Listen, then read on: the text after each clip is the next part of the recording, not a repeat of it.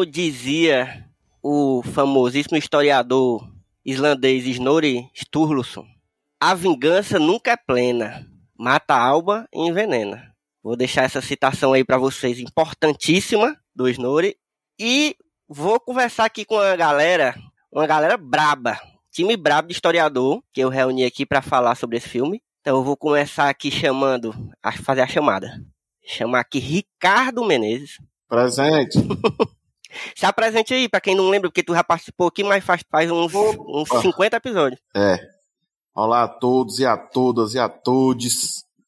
Que é o professor Ricardo, sou historiador, amigo do Elvio. Estudei escandinavo medieval no meu mestrado. Hoje estou trabalhando aqui como professor municipal em Pacatuba e a coordenador de cultura aqui no município também, ajudando com o Museu Municipal. Agora vamos falar de alguém mais importante que eu não sirvo para muita coisa, não. Mandou a carteirada, viu? Tô aqui também com o Wilson Júnior, que é, talvez a galera já conhece porque já gravou há menos tempo. Mas se apresente aí para quem eventualmente não lembre quem é você, Wilson. Hello, hello people. É, eu queria só declarar aí que você falou um time de historiadores, assim, a parte historiadora da minha vida ela é menor, tá? Eu sou, eu tô aqui como, como escritor, como pessoa que fala de filmes, porque a gente tá com o Pablo aqui e o Ricardo tem mestrado, o Pablo tem doutorado, eu sou só um graduando, eu já fico intimidado, entendeu? Mas eu sou escritor, escrevo ficção histórica, né? Estou publicando meu primeiro romance 999. Se você tiver interesse, procure aí. É, eu sou professor de escrita, tenho um canal no YouTube, né? O Escambau, que eu gravo um vídeo um, um mês, seis meses não. É, mas teoricamente eu tenho que voltar porque agora eu tenho que vender livro e aí é o meu único veículo de comunicação. Então, se vocês quiserem, escambau no, no YouTube. E eu mantenho um grupo né, de escritores que é o Escamba Clube, que tem projeto no Catarse de financiamento coletivo continuado. E quem né, apoia lá ganha acesso a um grupo, que tem curso, que tem oficina, que tem bate-papo, tem um monte de coisa acontecendo sempre. E a melhor comunidade de escritores que existe nesse país, sem, e falo isso assim com tranquilidade. Então vão lá e conheçam o Escambau aí pela internet. Maravilha. Inclusive. Agora tenho, um coragem para continuar pesquisando, porque tem uma banda é. de pagode que aparece que sempre atrapalha. um pouquinho mais de Fred você acha isso? Eu odeio, mas eu passei a. Eu gostava de pagode, deixei de gostar por causa Inclusive, disso. eu já ouvi a banda Escambau, é bem boa. Né? Mentira, não ouvi não. Mas, ó, quem ficou interessado aí, tem links na descrição do, desse episódio, viu? Então, quem quiser ir atrás aí do Escambau, do, do 999, fique de olho aí que só coisa massa. E por último, tô com uma pessoa aqui que é inédita, que não tinha aparecido ainda, mas que fazia tempo que eu queria chamar. E que é um cara que faz tempo que eu, que eu conheço, mas fazia tempo também que eu não proseava com ele. Tava com saudade de Pablo Gomes de Miranda. E aí, Pablinho? E aí, salve, salve pessoal. Salve, salve, Elvio, caros amigos. Sou Pablo Gomes de Miranda, sou historiador de formação, né? tenho doutorado aí, me desviei um pouco na área de ciências das religiões. Fiz um, um, um, estudo na Islândia sobre, sobre a caçada selvagem, que é o tema que eu tenho perseguido faz anos já. E atualmente eu realizo um estágio de pós-doutorado na Federal Fluminense, né, voltando para a história onde eu trabalho com manuscritos islandeses. E eu acho que o nosso contato, Elvio, ele vem de anos, né? Inclusive eu estou aqui com um, uma relíquia de anos atrás que foi um, um desenho que você ah. que você fez durante uma apresentação. uma apresentação de trabalho na, na, na, na, durante a graduação. Então, eu acho que a nossa amizade é de, de longa data e é um prazer, é uma honra estar aqui conversando sobre né, o Homem do Norte, do Robert Eggers e do Sion, e também com o Ricardo e o Wilson, que são grandes, grandes amigos, que também faz igualmente muito tempo que não vejo. Então, estamos aqui, estamos junto. Beleza, vai ser uma... Bicho, esse eu tava muito empolgado para gravar esse episódio. É tanto que a gente, depois que eu vi o filme, eu vi a primeira vez na cabine de imprensa, e aí fiquei ansiosíssimo para vocês logo verem. Eu vi com, com o Wilson, inclusive a gente bateu um papo bom com o PH Santos, inclusive, que também é historiador, para quem não sabe, PH fala de cinema, mas ele é historiador também, então poderia estar aqui conosco. Mas a gente bateu um papo lá depois e foi massa. Eu fiquei, caraca, eu preciso que os meninos assistam também, porque eu preciso gravar esse episódio com vocês três. E finalmente aqui estamos. A gente demorou porque vários contratempos, mas é bom porque deu tempo eu rever o filme e fiquei mais animado ainda. E hoje estamos aqui para falar de O Homem do Norte, The Northman. E eu sou o Elvio Franklin, esse aqui é o Só Mais Um Plano de Sequência, o podcast de conversa de cinema do site Só Mais Uma Coisa. E antes de tudo eu vou deixar logo o aviso, antes que eu esqueça, porque eu sempre esqueço. Essa conversa a gente vai falar detalhadamente de cenas do filme, do fim, enfim, de várias coisas, então tem spoiler pra caralho. Você que ainda não viu o filme, se não quiser se arriscar, acho melhor você dar um pause aqui agora, vai lá ver o filme e volta para ouvir nossa conversa depois, porque, bicho, essa conversa promete mais. Primeiro eu queria começar, galera, pra gente dar início, é, falando sobre nós, assim, e por que que nós... Porque, assim, muita gente não sabe, muita gente até que já escuta há muito tempo o Só Mais Um Plano Sequência, os, o, o, outro podcast, o Falando Série, enfim, que já me acompanha, mas já deve ter me ouvido falar em algum momento que eu sou historiador, que eu, enfim, curto temas relacionados à história há muito tempo. E só que assim, não sei se todo mundo sabe que eu, junto com o Ricardo, o Wilson também e Tiago, que né, tem que ser lembrado aqui, apesar de, né, de tudo, né, Ricardo, tem que ser lembrado. E o João Paulo. Como assim? Vocês estão, é vocês estão ligando Thiago- uma vela pro rapaz, né? É. É porque O o, bucho dele parece que amadureceu e nasceu uma criança de dentro. Brotou Enfim, mas-. A gente, é, quando estávamos na graduação, a gente fez graduação em História juntos, e a gente criou um grupo de estudos, na época, sobre história medieval, mais especificamente sobre vikings, sobre era viking, sobre cultura, religiosidade, enfim. Era um grupo autônomo que não tinha nenhuma... é, nenhuma Nenhum apoio de professor. interferência Né? de nenhum professor, nem apoio, nem nada. Só que a gente se juntava para estudar, a gente juntava bibliografia para ler e, e- e discutir e tal. E foi assim que a gente acabou conhecendo é, não só o Pablo, mas uma galera aí que é de um outro grupo que a gente descobriu na época, que é o Neve. Que aí quero É, na mandar. verdade, eu vou fazer a observação, né? Não existia, né? Não existia na época ainda. A gente... Então o Valknut é de antes do Neve? É, o quê? Caraca, Eles Gostaria de do dizer que eu né, ainda tenho duas camisas de um Valknut, hein? Olha. Históricas, históricas comigo aqui. É. E eu queria deixar, uma- eu queria pontuar uma coisa importante aqui, viu? Isso Vai. aqui são acontecimentos ali nos idos de 2011, É, por aí. 2012. E é importante deixar isso, Isso. claro, porque em 2013 estreou a série Vikings, e aí os Vikings virou a febre Viking, né? Uhum. Nos últimos 10 anos, Foi. 90 mil board game, 90 mil jogos, né? O Viking ganhou side cut, Oh, É, Deus, não. o- o- o- os Tupini Vikings surgiram, Cara, né? criou-se uma É, estética. Criou-se uma estética nova sobre Vikings que puta merda, bicho. Não, Como mas é que é, uma é, um, é um palco de estudo. uma parada dessa? É né? um palco de estudo muito interessante, né? É uma nova Com identidade viking que não necessariamente tem que ter a ver com o passado. Ele se apropria do passado como uma forma de Uhum. legitimação, querendo ou não, é isso. Mas que no, no, no, no fim das, né, da- da- das coisas, ela não precisa de fato se reportar a essa antiguidade. Quer dizer, Hoje, o, o tanto de foto na internet com o povo maquiado, com side cut, com armadura esquisita. Com Com arma de na cara lápis. usando lápis de olho, né? É, se você. O Viking é um. O Viking tem. é, Durante muito tempo a imagética dele era os Vikings de chifre, né? Então, tipo, sempre Isso. tá sendo apropriado. Mas, Abudão Mas- bestial, quase, Exato. quase Não, e- caverna, e, e eu né? digo mais, eu só tô É. pontuando isso porque, eu sei lá, acho que em 2022 ficou um negócio meio esquisito quando você diz que gosta de Vikings, né? Porque virou, surgiu os Tupini Viking, né? Tem uma parada meio esquisita aí dos Peaky Ah, Blinders e tem um, um, um- racismo aí tangenciando essa conversa. Que é, um, Sim. é, um- é uma, assim, Sim, sim, não é sim, culpa de quem pesquisa, de quem estuda, nada disso, mas como teve uma grande massificação dessa figura, e aí tem elementos que desde sempre, né, assim, desde sempre nunca, é exagero, né, Tu tá querendo, só, só uma observação, gente. Tu tá querendo tirar da gente o risco da gente ser cancelado não, não, gosta de não é o, Vikings ri- hoje? o- o risco de ser cancelado. Eu não tô preocupado de ser cancelado, não. Eu tô só constrangido mesmo.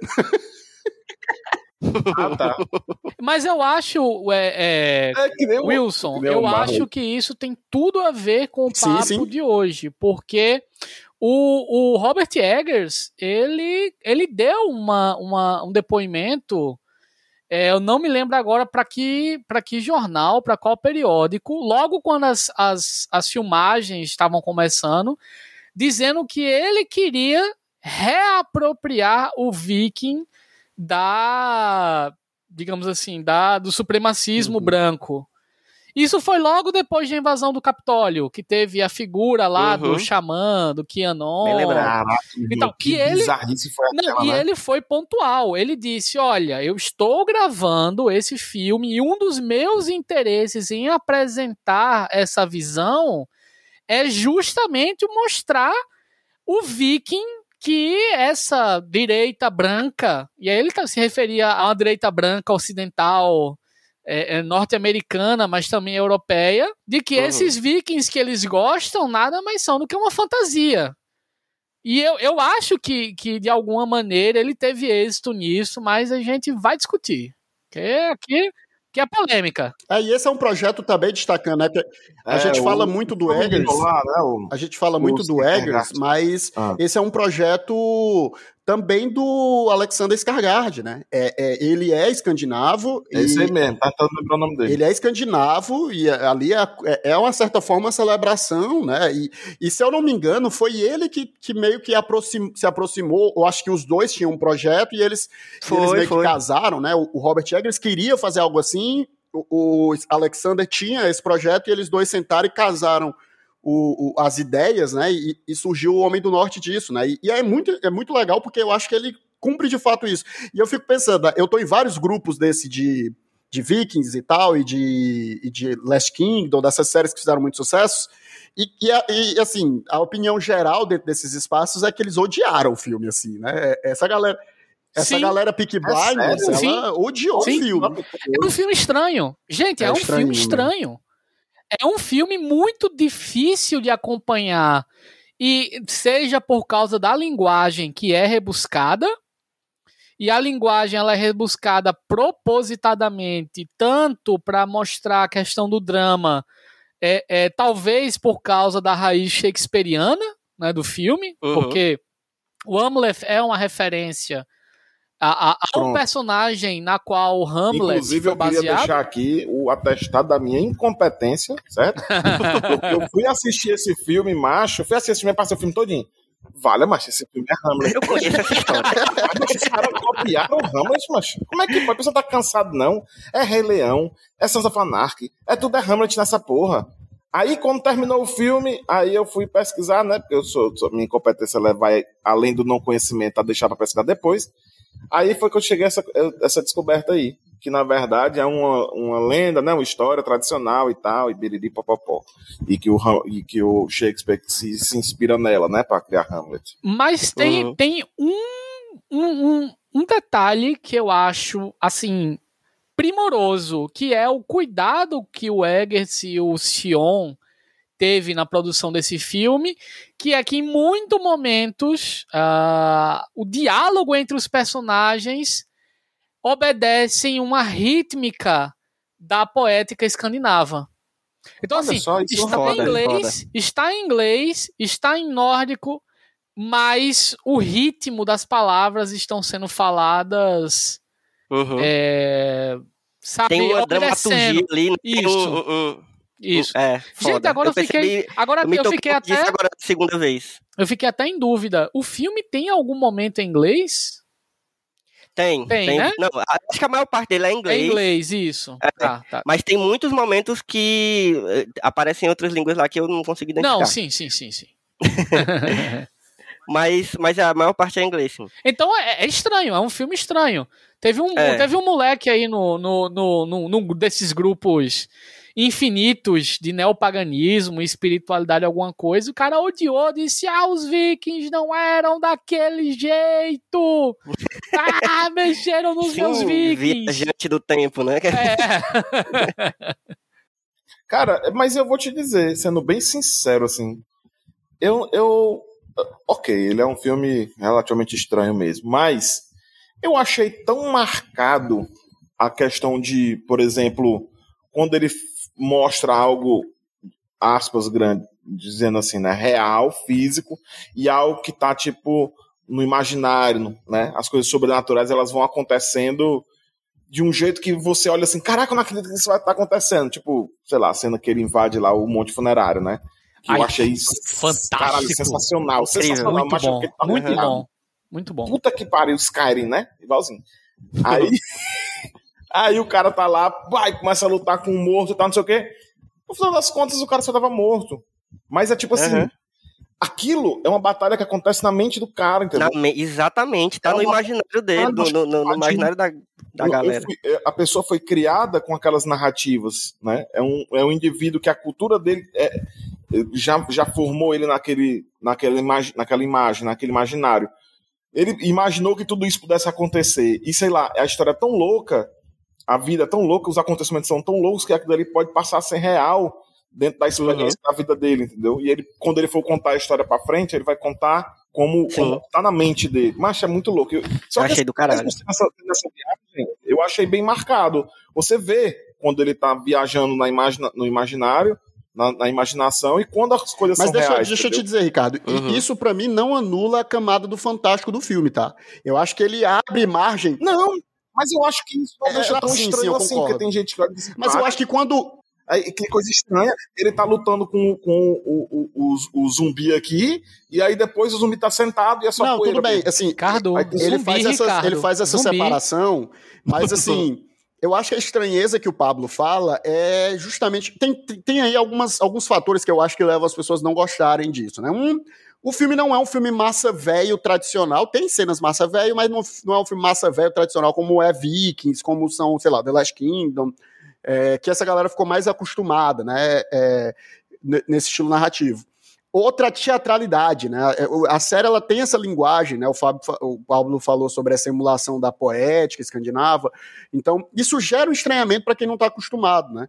É, e a outra coisa é o fato da narrativa muito tradicional, né? Que é, o Eggers ele não se, se, se, se isenta de fazer aquela narrativa bem tradicional, bem né, shakespeariana, vamos dizer assim, que apesar de que o Shakespeare se inspira na, na, na- em uma outra história para criar dele, mas eu digo que. E, e o que o, o filme acaba fazendo é, por ele ter uma narrativa muito tradicional, ele compensa a simplicidade narrativa em estética, né, que é o que o, que é a- o, sim. o grande, o grande Sim. trunfo do, do Robert Eggers quando ele faz cinema, né? As histórias que ele, que ele narra são histórias Uhum. muito simples, que ele compensa a simplicidade delas a partir de uma estética muito bem construída. Só que se você não, Perfeito. Um Exato, simbolismo, né, um simbolismo, negócio- subtexto, possibilidades né, interpretativas. A própria. Aí você vai para tudo que o cinema tem para oferecer em termos estéticos, ele vai brincar com isso. E, e, e para quem não tem Uhum. um olhar talvez um pouco mais aguçado para perceber esse, esse brilhantismo, né, para quem assiste a história só pela narrativa em si. é, você não aproveita essa segunda camada, terceira camada que o, te- que o, que o filme tem para oferecer ali. E a sua tendência é, pô, essa história eu já vi mil vezes, é, é, hum, pô, não esperava mais, assim, esperava uma parada maior, mais grandiloquente, sei lá. E, e, e eu acho que por isso que leva as pessoas para um caminho de se decepcionar, assim. Eu, eu, eu tive a oportunidade de assistir. Eu não sei quantas vezes vocês assistiram o filme. Eu assisti o filme é, duas vezes. E nas duas vezes eu tive a sorte de assistir com pessoas que tinham, digamos assim, curiosidade ou dominavam o assunto em dimensões diferentes. Na primeira vez que eu assisti, eu assisti com uma pessoa que seja talvez o maior especialista da área na América Latina, que é o professor Johnny Langer. Ele, eu tenho a, sorte de, de dele morar na minha cidade. então, quando, quando a gente estava conversando pela internet é, através do- das redes sociais, ele disse que tinha vontade de assistir, a gente combinou o dia e fomos. E, bem, é, é, é, é muito interessante conversar depois com ele, porque ele vai ver coisas que ele, né, assim, eu, eu, eu estudo a coisa, mas o nosso nível de, de, de competência é, é bastante, é, é bem distante.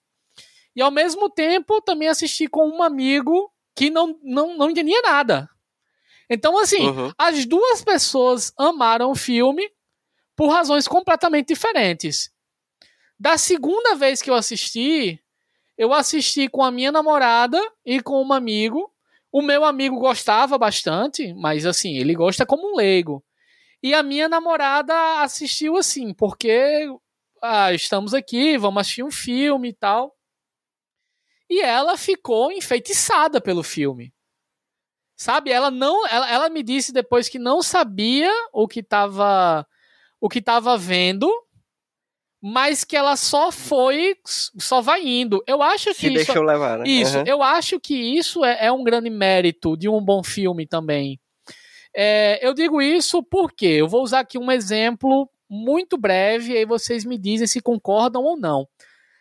A primeira parte do filme que se passa em Rapnissey, na ilha, onde Amleth está esperando o pai dele chegar, e chega toda uma comitiva que eles estão retornando de uma de uma raid, né, de, um, de uma razia viking. Toda aquela construção deles chegando e depois eles estando no salão foi construída com a, a ajuda de dois grandes especialistas. Neil Price, que é um professor da atualmente de Uppsala, da Universidade de Uppsala na Suécia, e Terry Gunnell, que eu tive a sorte de, de estar pertinho dele na Islândia, é um grande amigo. E o pessoal da produção ligava para eles para perguntar: olha, como é a iluminação? Foda. Onde é que o fogo, sabe? Onde é que o fogo tem que estar tá num salão desse? Quantas pessoas estariam? E aí, quando a câmera vai passando a lateral, aparecem pessoas segurando, elas estão paradas, Nossa. a câmera vai Uhum. passando e as pessoas estão segurando argolas nas mãos que são anéis, né? São anéis é, ligados a juramentos, a acordos e tal. Essa cena, ela nada mais é do que uma representação quase que direta de uma estela na ilha de Gotland. E aí o, o Ricardo estudou extensivamente as representações na ilha de Gotland da, de uma estela, uma estela chamada Tangelgorda. E é justamente como você dá, digamos assim, vida a uma representação que tá ali, a gente fica olhando para aquilo, sabe? E, e a nossa imaginação corre solta. Quer dizer, eu como especialista fiquei vidrado naquela cena, me capturou completamente. É, o, o outro especialista, muito mais especialista que eu, que é o Johnny, já fez suas, suas colocações, mas ao mesmo tempo, é o meu amigo que assistiu comigo, a minha namorada que viu comigo depois também, é, é, deve ter suscitado neles diferentes sensações, sabe? Que é, Uhum. é, é muito precioso. Eu acho assim que É. que isso é, é, é, que isso brinca de alguma maneira com diferentes públicos. Vocês Uhum. acham que esse filme é também um filme para pessoas que não são especialistas? Eu acho total, bicho. Eu acho, Cara. Isso foi, um, inclusive, uma das primeiras coisas que eu, que eu, que eu pensei depois. Agora sim, voltando lá para aquele negócio que o Wilson tava falando, da galera que se incomodou e tal, e aí juntando com isso que tu falou agora, dessa tua experiência, eu acho que tem gente, quem não gostou, provavelmente, é porque já ia com uma expectativa muito baseada nas referências que, que essa galera tem hoje em dia, que é provavelmente e, e- e principalmente a série Vikings é, ou The Last Kingdom ou alguns filmes que estão rolando assim que são mais é, que, que não tem essa preocupação mas eu acho que quem, quem não foi quem mesmo sem, sem, sem ter nenhum conhecimento mas que não foi com essa com essa expectativa deve gostar do filme assim bicho porque é um filme que é muito primoroso não só em, em detalhar para sei lá agradar quem conhece mais do tema mas também para tornar crível, entendeu? Até essas coisas que o Ricardo tava falando de, de essas partes mais fantasiosas, e, e é como o Wilson também falou, não, não deixa de ser uma fantasia, aquilo ah, continua tendo um, um, um viés de fantasia muito forte no filme. Mas quando ele meio que, entre aspas, explica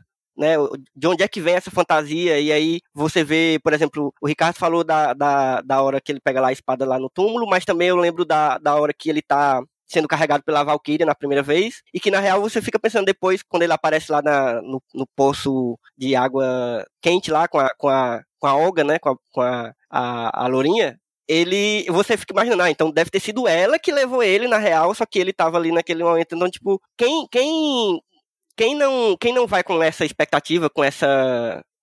Com essa. Né, esperando ver coisas que você já viu na série Vikings ou na, em outras coisas, deve gostar, bicho, porque é muito fácil de acreditar, entendeu? Naquilo que você tá vendo tipo, acreditar que, que, que não é um filme que, que é de fantasia, mas é um filme que deve, mesmo quem não conhece, imagina, deve estar tá muito próximo do que realmente deveria acontecer, entendeu? Mas, mas macho, é isso que eu acho muito doido, porque o, isso que o Pablo tava falando, dessa primeira parte, essa primeira, essa primeira cena, né, essa, essa, essas primeiras cenas, cara, eu fiquei capturado de tal maneira que eu arrupiei até os cabelos, sei lá da onde. Na base dos ovos, macho, não teve condições, macho. Isso, eu tava esperando só o Pablo dizer. A cena quando a câmera vai passando assim, que os caras estão com os, os, as argolas erguidas assim, e eles estão propositalmente estáticos, né? Justamente para poder fazer essa referência bem direitinha às uhum. estelas, né, as esculturas dos monumentos de pedra e tal. Mas aquilo é lindo, cara. É lindo, é e não é lindo só porque é bonito de se ver, não. É lindo porque foi fruto de pesquisa, tu tá entendendo? O uhum. cara se propõe a contar uma história que, beleza, é fantástico.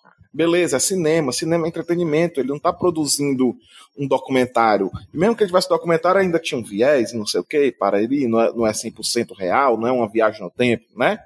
Uhum. Mas o cara se propôs a fazer uma parada que tivesse um, um, um, um maior, maior, apego possível dentro da, da, da, da possibilidade de ser uma obra de cinema, de trazer o máximo conhecimento que ele conseguisse para tornar aquilo mais pé no chão, com, embasado, sabe? Com, com, uhum. com, uma riqueza cultural muito grande, histórica muito grande. E isso é incrível, é fantástico, é, é de aquecer o coração demais eu, quem eu... estuda isso. Para quem não estuda, para quem não é especialista. Não, pode concluir, deixa, só, deixa eu só concluir essa informação. É, é, para quem não é especialista, talvez, como eu estava dizendo, seja mais ver por fantasia, as coisas vão passar batido. Mas para quem entende, é um negócio que é muito mais doido, porque você olha, o broche, a primeira cena quando o menino aparece lá por cima do, do parapeito, aí você olha a roupa do, do pivete. Aí a roupa dele ele tem um broche do pescoço. Aí você, você que estuda, você olha assim, caralho, eu conheço esse broche. Aí vem o cara, não sei o que, mostra lá o salão. Aí no, no, salão tá esculpido umas paradas nas paredes. Você diz, meu irmão, tá perfeito. Olha isso, tá incrível, olha isso tal. E, e, e, tudo que vai sendo acontecido, assim, os rituais, as coisas, você vai acompanhando e você vai vendo que tem um embasamento muito massa. Então, uhum. tipo assim, você só vê um filme desse por, por como, como puro entretenimento e tal, só essa primeira camada realmente é muito triste, no aspecto de que você perde a profundidade que ele pode lhe oferecer. E aí talvez o povo que se, que, como você estava falando, é, tenha, tenha desgostado, é porque ele realmente veio com a cabeça formada de uma realidade que não tem esse embasamento histórico, esse embasamento da pesquisa. Então existe um choque muito grande.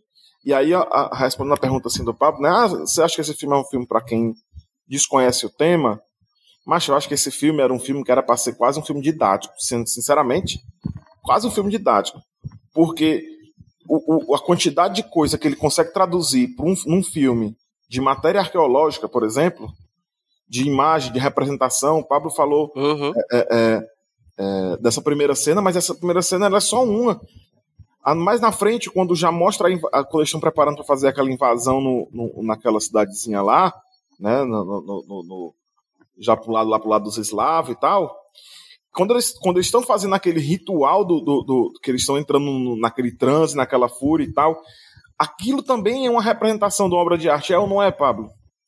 O cara, o, aquele eu velho acho... com, segurando as duas lanças, dançando, aquele dali não tem sim, gravura? Sim, sim, sim. É, né? Eu acho que assim, é a, a, eu, eu, vou dar, eu vou dar voz ao Wilson daqui a pouco, porque o Wilson estava querendo falar também, mas é assim, eu acho que a, a grande, o grande mérito da primeira cena é nos impactar. É, a, a, é, a primeira parte do filme, ele já vem com os dois pés no peito, mostrando uhum. toda a magnitude do que vai ser. Então ele cativa. A primeira parte do filme nos cativa de cara, porque é a recepção do Rei Corvo, é aquele rito iniciatório é, estranho que existe nas sagas, na, na Volsunga Saga, do pai e do filho imitando o lobo. é, sabe, a morte do, do pai pelo, pelo irmão, uh, e o Amleth tendo que fugir. Tudo isso pertence ao mundo das sagas islandesas, ao mundo da literatura desse povo. Mas ao mesmo tempo você não precisa dominar tudo para curtir o filme. Entende? Uhum. Eu acho que ele é precioso nisso. Eu fico pensando nas pessoas que deveriam ouvir essas histórias no passado. Quer dizer, elas compreendem que existe uma espécie de formato. Os elementos desse filme são todos familiares.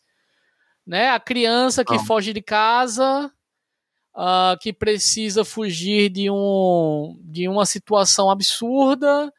Uh, ela passa anos no exterior adquirindo força, poder, o que quer que seja, e retorna. E é, vão, vão dizer que, ah, não, é o mito do herói, do, do, do, Campbell. Eu acho que é muito mais amplo do que isso. Eu acho que tem um apelo de histórias, de um repositório cultural muito familiar a todos nós e que isso vai continuar por todo o filme, né? É, uhum. Mas assim, você você não precisa dominar tudo para curtir isso, entende? Você pode simplesmente se, se deixar ser surpreendido. É, é eu só, só, acho que, que você deveria obrigar as pessoas que gostam de Vikings e Last Kingdom a sentar na, na cadeira e assistir 200 vezes. é tipo assim, ó, assiste aqui, ó, tá vendo isso aqui, ó? Ah, mas é porque da primeira vez que eu assisti eu não absorvi tudo, não, não tinha reparado esse detalhe. Porra, assiste a segunda vez e vai reparar. Entendeu? Eu acho que o, o, é, o Last Kingdom eu não sei, mas eu sei que o Vikings e eu sei que aquele jogo da, da Ubisoft o Assassin's Creed é, Valhalla, é, eles tiveram o apoio de uma equipe fantástica de estudiosos. Inclusive, esses dois que eu citei aqui também foram consultados. E a produção, tanto do, do, da série quanto do jogo, decidiu não escutá-los, mas por escolhas estéticas. E quando a gente tá falando aqui, quando a gente tá falando aqui de estético, óbvio, a gente não tá falando aqui apenas da roupa, do corte do cabelo e tal, mas de como você representa uhum. todo esse mundo. Então é realmente de se estranhar quando vem um filme que decide quebrar com tudo isso. Eu entendo a, a, a raiva das pessoas, mas é uma raiva porque elas não estão acostumadas a uma escolha estética que pode ser até agressiva a elas. Uhum. É porque, porque a gente tem que pensar que tem é, representações e representações de vikings. Sim, sim. sim. É, e, e, a gente já falou isso lá no começo da, dessa conversa, né? A gente tem a representação pop que, que, é, a, que, que é apropriada pela cultura pop e que, enfim, eles têm total liberdade. A cultura pop, ela tá a toda hora pegando um monte de coisa e, e tornando vendável, né? o objetivo é esse, é vender, é, não só vender produtos, mas uma ideia também. Que seja agradável e que quanto mais tem gente querendo comprar, mais eles produzem para poder vender. E é por isso que provavelmente a galera da série Vikings e, e do jogo não quiseram ouvir, porque eles perceberam que se eles ouvissem, eles iam é, é, é cair numa, numa, num caminho que. Já é certo, né? É, exatamente. E aí por isso que eu achei muito corajoso a galera do, do Homem do Norte, né? O Eggers e toda a galera envolvida, porque de ter tido o cuidado, por isso que eu achei o filme realmente primoroso, porque eles tiveram o cuidado e, e, e, essa, sabe, essa, essa delicadeza de prestar atenção nos detalhes e ouvir os especialistas e ao mesmo tempo fazer um filme que é que é possível é, para quem não, não, não se importa, ou que não, não sabe. Só que aí é isso, tem essa galera que já tá presa no, no, no Viking Pop. Então, é, o então, Robert Eggers, é difícil, ele já é né? um, ele não é um diretor super comercial, né? É, a questão acho que talvez é, então. seja aí essa, essa a, a, falha de comunicação está muito nisso, porque o, o, Vikings eu acho que ele se tornou uma grande figura pop nessa última década, né? É, é ganhou muita força em, em, em, termos estéticos, em termos, né? Virou essa grande figura pop e o, o, o, Robert Eggers não é um diretor pop, né? Se você pegar os dois trabalhos anteriores dele, A Bruxa e o Farol, é, a maior parte da galera que gosta de horror, muita gente não curtiu A Bruxa, né? Que gosta do horror, por exemplo, que o James Wan faz, né? É, que é, os grandes filmes de, de, de, de, terror que fizeram sucesso nos últimos anos, é, é, eu acho A Bruxa o melhor desses filmes, entendeu? Tipo, de, dentro do gênero, provavelmente o melhor filme dos é, últimos acho... 20 anos, 30 anos, sei lá, do cinema de horror.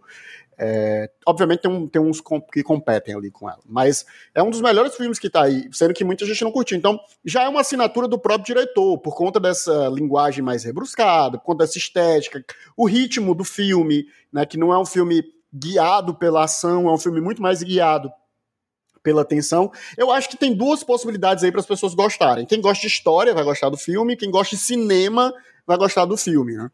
Se você não, não for um apreciador uhum. de uma dessas duas coisas, né, é, é, mais curiosa, vamos dizer assim, por essas duas coisas, talvez seja uma produção que escape. Tanto que o filme foi um fracasso de bilheteria, né? Aí foi, é?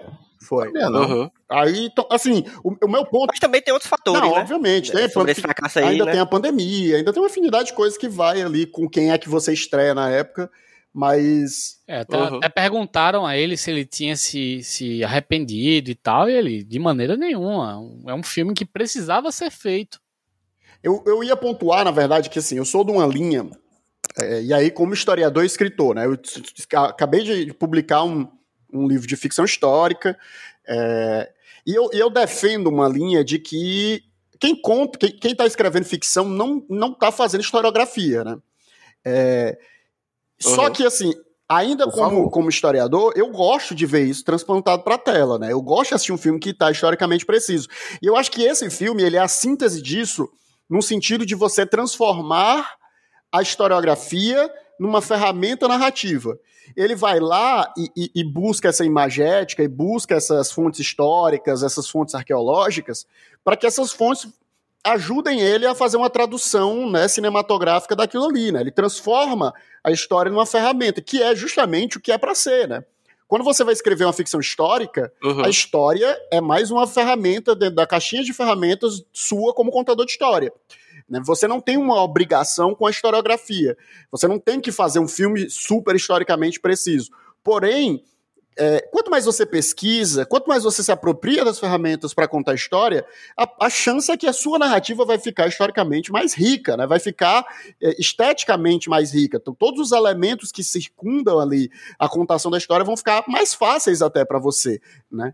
É, então, assim, é, é, é, eu, eu não gosto quando a pessoa se vangloria de que executou um filme historicamente preciso, né? Porque, sei lá, para mim me dá uma agonia como historiador, isso, por mais preciso historicamente que o filme é, porque para mim existe um, um, problema disso, né? Um problema que, que se cria transversalmente a isso. Quando você diz que tem um, uma narrativa que é historicamente precisa e, e, e, e, que outra não é historicamente precisa, você de, você de certa forma legitima aquilo como uma coisa que deve ser olhada historiograficamente, e eu acho que pode ser olhada, mas dentro do ambiente de sala de aula, dentro do ambiente de discussão, sabe? Fora do ambiente de discussão, ela, ela ainda é uma peça cinematográfica, ela está muito mais dialogando com o tempo dela do que com o passado. Né? Por exemplo, o Robert Eggers querendo é, reapropriar-se da figura do viking para tirá-la das mãos de um pensamento neonazista que se apropriou dela. Isso é um debate muito mais do presente, né? E as escolhas que você vai fazer em relação ao comportamento uhum. do personagem, as representações do personagem, estão alinhadas com isso, né? O, o Amleth, ele não é um personagem é, é, que vai, digamos assim, fazer uma exaltação a uma masculinidade uh, estereotipada do macho alfa do presente, sabe? Que esses caras gostam de fazer curso disso. Ele justamente. Mas o filme vai justamente até tentar subverter muitas dessas coisas. Ainda que ele seja um guerreiro, ainda que ele seja. Ainda que ele tenha ali todas as características, digamos, arquetípicas, né, de, de um protagonista heróico de um filme né, que vai ter os vikings dentro do centro. Mas muito porque essas características, como a honra, como o valor da palavra, como todas essas questões, eram questões fundamentais da cultura da época, né? Então é, é, é, é, é uma uhum. faca de dois gumes, assim, e eu acho preocupante. Assim, eu gosto sempre de lembrar que é, a, a, a precisão histórica numa ficção histórica, ela é não um acerto historiográfico, mas um acerto estético de narrativa. Eu não sei se, eu, se ficou confuso isso que eu quis dizer. Não, ficou é, muito é, claro. É, ficou muito que, claro. Uhum. Eu, eu queria ter permissão do, do Elvio, que é o nosso host, para fazer uma coisa. Diga. Ah, não, aqui não tem, aqui tem negócio de permissão, não. Você vai logo fazendo. É. Eu queria que a gente baixasse o nível agora. Eu queria que a gente falou muito técnico. viu? Eu queria que a gente baixasse o nível pra uma linguagem Já mais. tô, já tô. é. Né? Porque, tipo assim, na verdade, eu gostei muito. Eu amei esse filme, sério mesmo. Só assisti uma vez, mas tô me arrependendo demais. Toda semana eu fico querendo ir, mas agora que eu moro no sertão, é mais difícil, né? Mas é, tem uma coisa que eu não gostei. E aí eu posso, eu poderia até usar um, um, um- tom assim, meio choque de cultura mesmo, que é pra dizer que achei que teve pouca guerra, sabe? Pouca guerra. Mas porque o filme, o começo do filme é como o Pablo disse, é pra impressionar o cara, não sei o que, pá, e aí os bichos virando berserk, e subindo mu, pulando muro com machadinha, escalando com machadinha, que, é, que foi uma cena que eu achei maravilhosa, porque me lembrou daquele filme ótimo, que a gente assistiu 200 vezes naquela Maravilhoso. Como é o nome daquela porra mesmo? Não, é o Vikings dos Conquistadores ou é outro? É o Vikings É, o de Vikings dos 64 Conquistadores, com, Douglas. com Kirk Douglas, isso. Kirk Maravilhoso O ali. Kirk Douglas, porra. do Richard Fleischer. Que Clássico. ele sai, que ele sai rebolando, é uma fila de viking rebolando machado num portão do castelo. É, é o Isso mesmo que ele, que ele anda pulando nos remos do barco, né? E me lembrou, me demais. lembrou essa cena aí. Mas aí depois, tipo, começa aquele, aquele drama e tal, não sei o que. Mas eu queria que tivesse tido mais guerra, mano. Mas olha, Vocês, vocês É, o Olha. Arraião quer é seu. Não tem, não É. tem- o filme não tem nada a ver. aí é Não, uma falta de caráter sua. É uma falta de caráter de sua pessoa, Ricardo. Não, mas veja bem. Eu entendo o que você está dizendo. que- Eu entendo o que você está dizendo, mas ia perder o foco. Entende? Assim, o, o, o, eu tive a impressão de quando eu estava assistindo o filme de estar lendo uma saga, uma saga islandesa. É, E isso, os é onde eu queria chegar. conflitos, os conflitos nas sagas islandesas, elas acontecem muitas vezes é, em, em matanças que são entre famílias. Né? O, o, Sim, o, o primo de fulano mata o tio de cicrano. Aí a família vai se vingar matando esse primo.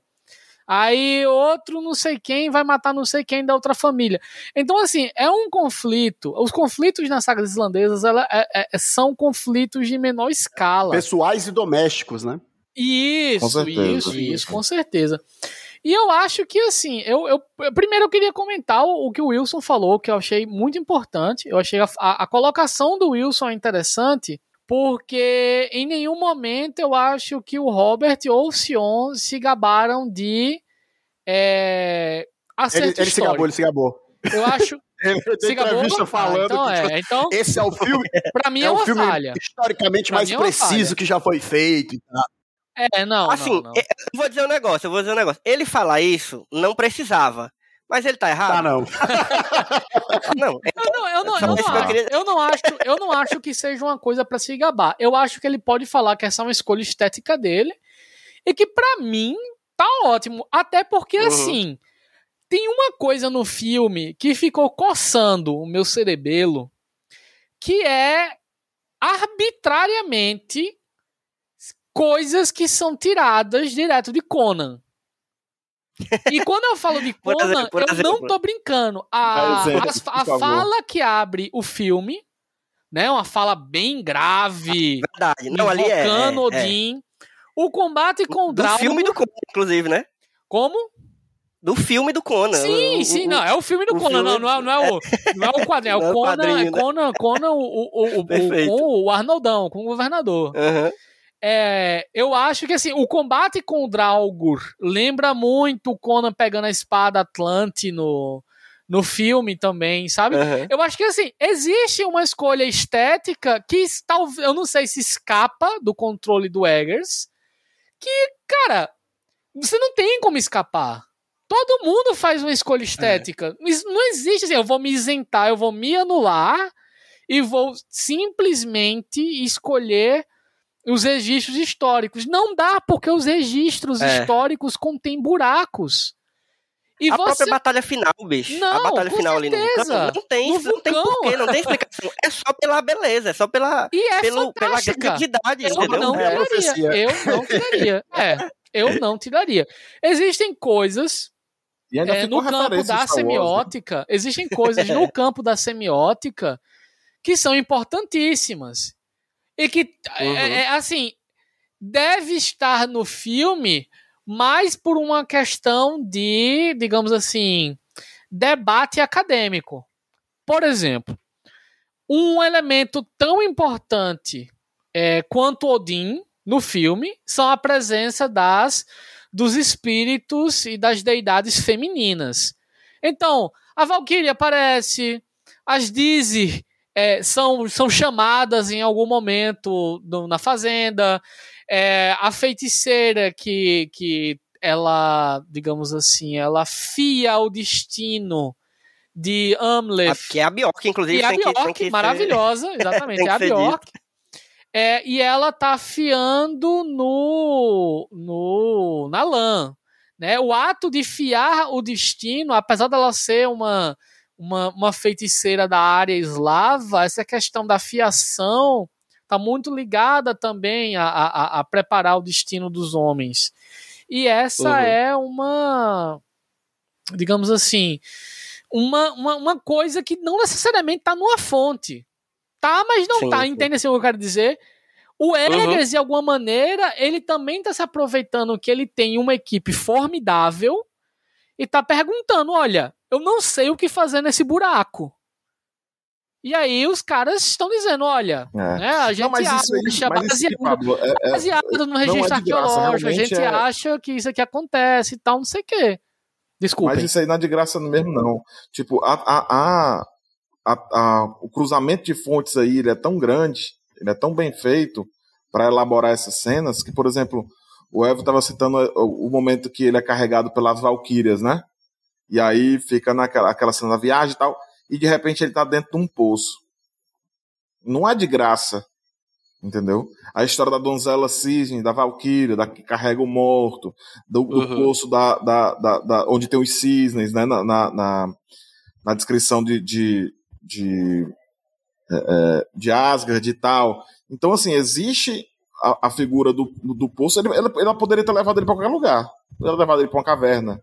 Uhum. Poderia ter levado ele para debaixo de uma árvore. Mas não, ela foi para dentro de um poço. E isso é o lugar onde as, as valquírias são encontradas, entendeu? O relato de, da, da, da donzela cisne penteando cabelo na beira do, do poço. Lá está ela penteando cabelo na beira do poço, entendeu? Então, tipo, o, o, essas informações estão todas jogadas lá para compor as cenas e aí é onde está a riqueza mesmo, assim, não, não, não escapa uma roupa, um adorno, um rito, uma, uma relação humana, né? Uma relação social lá. A, a, própria questão da escravização, né? Mostrando eles como, como escravocratas mesmo que eram. E, uhum. e não por uma questão é, é, racial, mas pela guerra. E aí, é racial também porque acaba sendo, né? Um, digamos assim, é. étnica, né? Melhor dizer, talvez. Mas é, é, o, o, a questão do apelo. Sabe uma coisa que eu achei foda, inclusive, que a gente não falou? Que é a relação dos deuses apresentados. O, o Hamlet, ele é devoto de Odin, Odin, o pai de dele, Odin. Tal, tudo é Odin. Já o tio dele é devoto de... De Frey. Frey. O Odin, ele é da família dos Aesi, né? E o Frey é da família dos Vani que são as famílias que está, que, dos deuses que viviam em guerra mesmo. Uhum. Então isso tipo justifica direto eles dois entrando em conflito, né? Então é, é meio que a, o rito dele é, ele é dedicado para um, é a questão também do, do é da religiosidade doméstica, né? É, da, da, figura paterna uhum. também tendo um papel meio religioso, né, no, dentro do seio familiar. Isso que era algo muito comum do mundo antigo e também do mundo medieval, né? Essa coisa de alguém da família estar tá assumindo esse, esse papel de condutor, não de todos os ritos, mas de alguns ritos, né? Uhum, uhum. E lá tem muito isso, porque tipo, o pai dele era um rei, né? Era, era um guerreiro conquistador e tal. Já o tio, ele se torna um fazendeiro mesmo, e aí ele se apega à deidade da ah, terra. Ah, uma coisa que é né? legal uhum. também é... Não, não, o, o, o, tio, o tio já ele já cultu cultuava Frey. É, que o tio levou uma sola, né, do rei lá, foi expulso. Né? Não, não, o que acontece? Ele já cultuava é, Frey em Rapnissei. Ah, é verdade. Isso. Verdade, primeira acontece, cena eles já falam disso, né? O que acontece é que o filme se passa num período já bordejando. É, eu escrevi um livro sobre isso, então né, eu tô por dentro. o livro se passa já perto do período em que Haroldo Cabelos Belos, né? Ele é um personagem também da série Vikings. Uhum. É, Harald Rafagri ele vai promover uma campanha dentro da, da, da, de alguns reinos do sul da Noruega e é, disse no filme que o tio dele perdeu as terras da Noruega para esse rei. Então ele foge para a Islândia, como é uma situação muito comum nas sagas islandesas. Várias sagas islandesas falam que a família de fulano chegou aqui, né, fugindo da? Noruega. Então o cara, o cara tem um fator aí que é também uma coisa de que o, ele é o fraticida, né? Ele matou o irmão, matou o rei dele, então tipo é, é, essa é, de certa forma tinha essa coisa da quebra da palavra, né? Da quebra da palavra que dá legitimidade então. a uma outra pessoa a, digamos assim, fazer a lei ser cumprida, né? Então, isso eu acho que é até mencionado na narrativa, né? De que o, o, o cara veio porque ele matou o, o, o, rei dele, né? Ele, ele traiu o irmão e matou o irmão, né? Então, o outro veio que meio que fazer a justiça, né? Sim uhum. e não. Essa é uma das coisas. Quem lê a literatura é, é, escandinava medieval entende que esse é um ponto, é, Wilson, muito dúbio, moralmente falando. Porque ele matou o irmão. Ele matou o irmão, inclusive. É, e, e, é fascinante. Inclusive, é, digamos assim. Não vou dizer enfeitiçado, mas instigado por uma mulher. E a mãe do, do, do, do Amler fala isso na Islândia, né? Eu, eu fiz com que ele matasse o irmão dele. Fui eu, eu sou a culpada. É o papel da mulher ser instigadora nesses conflitos.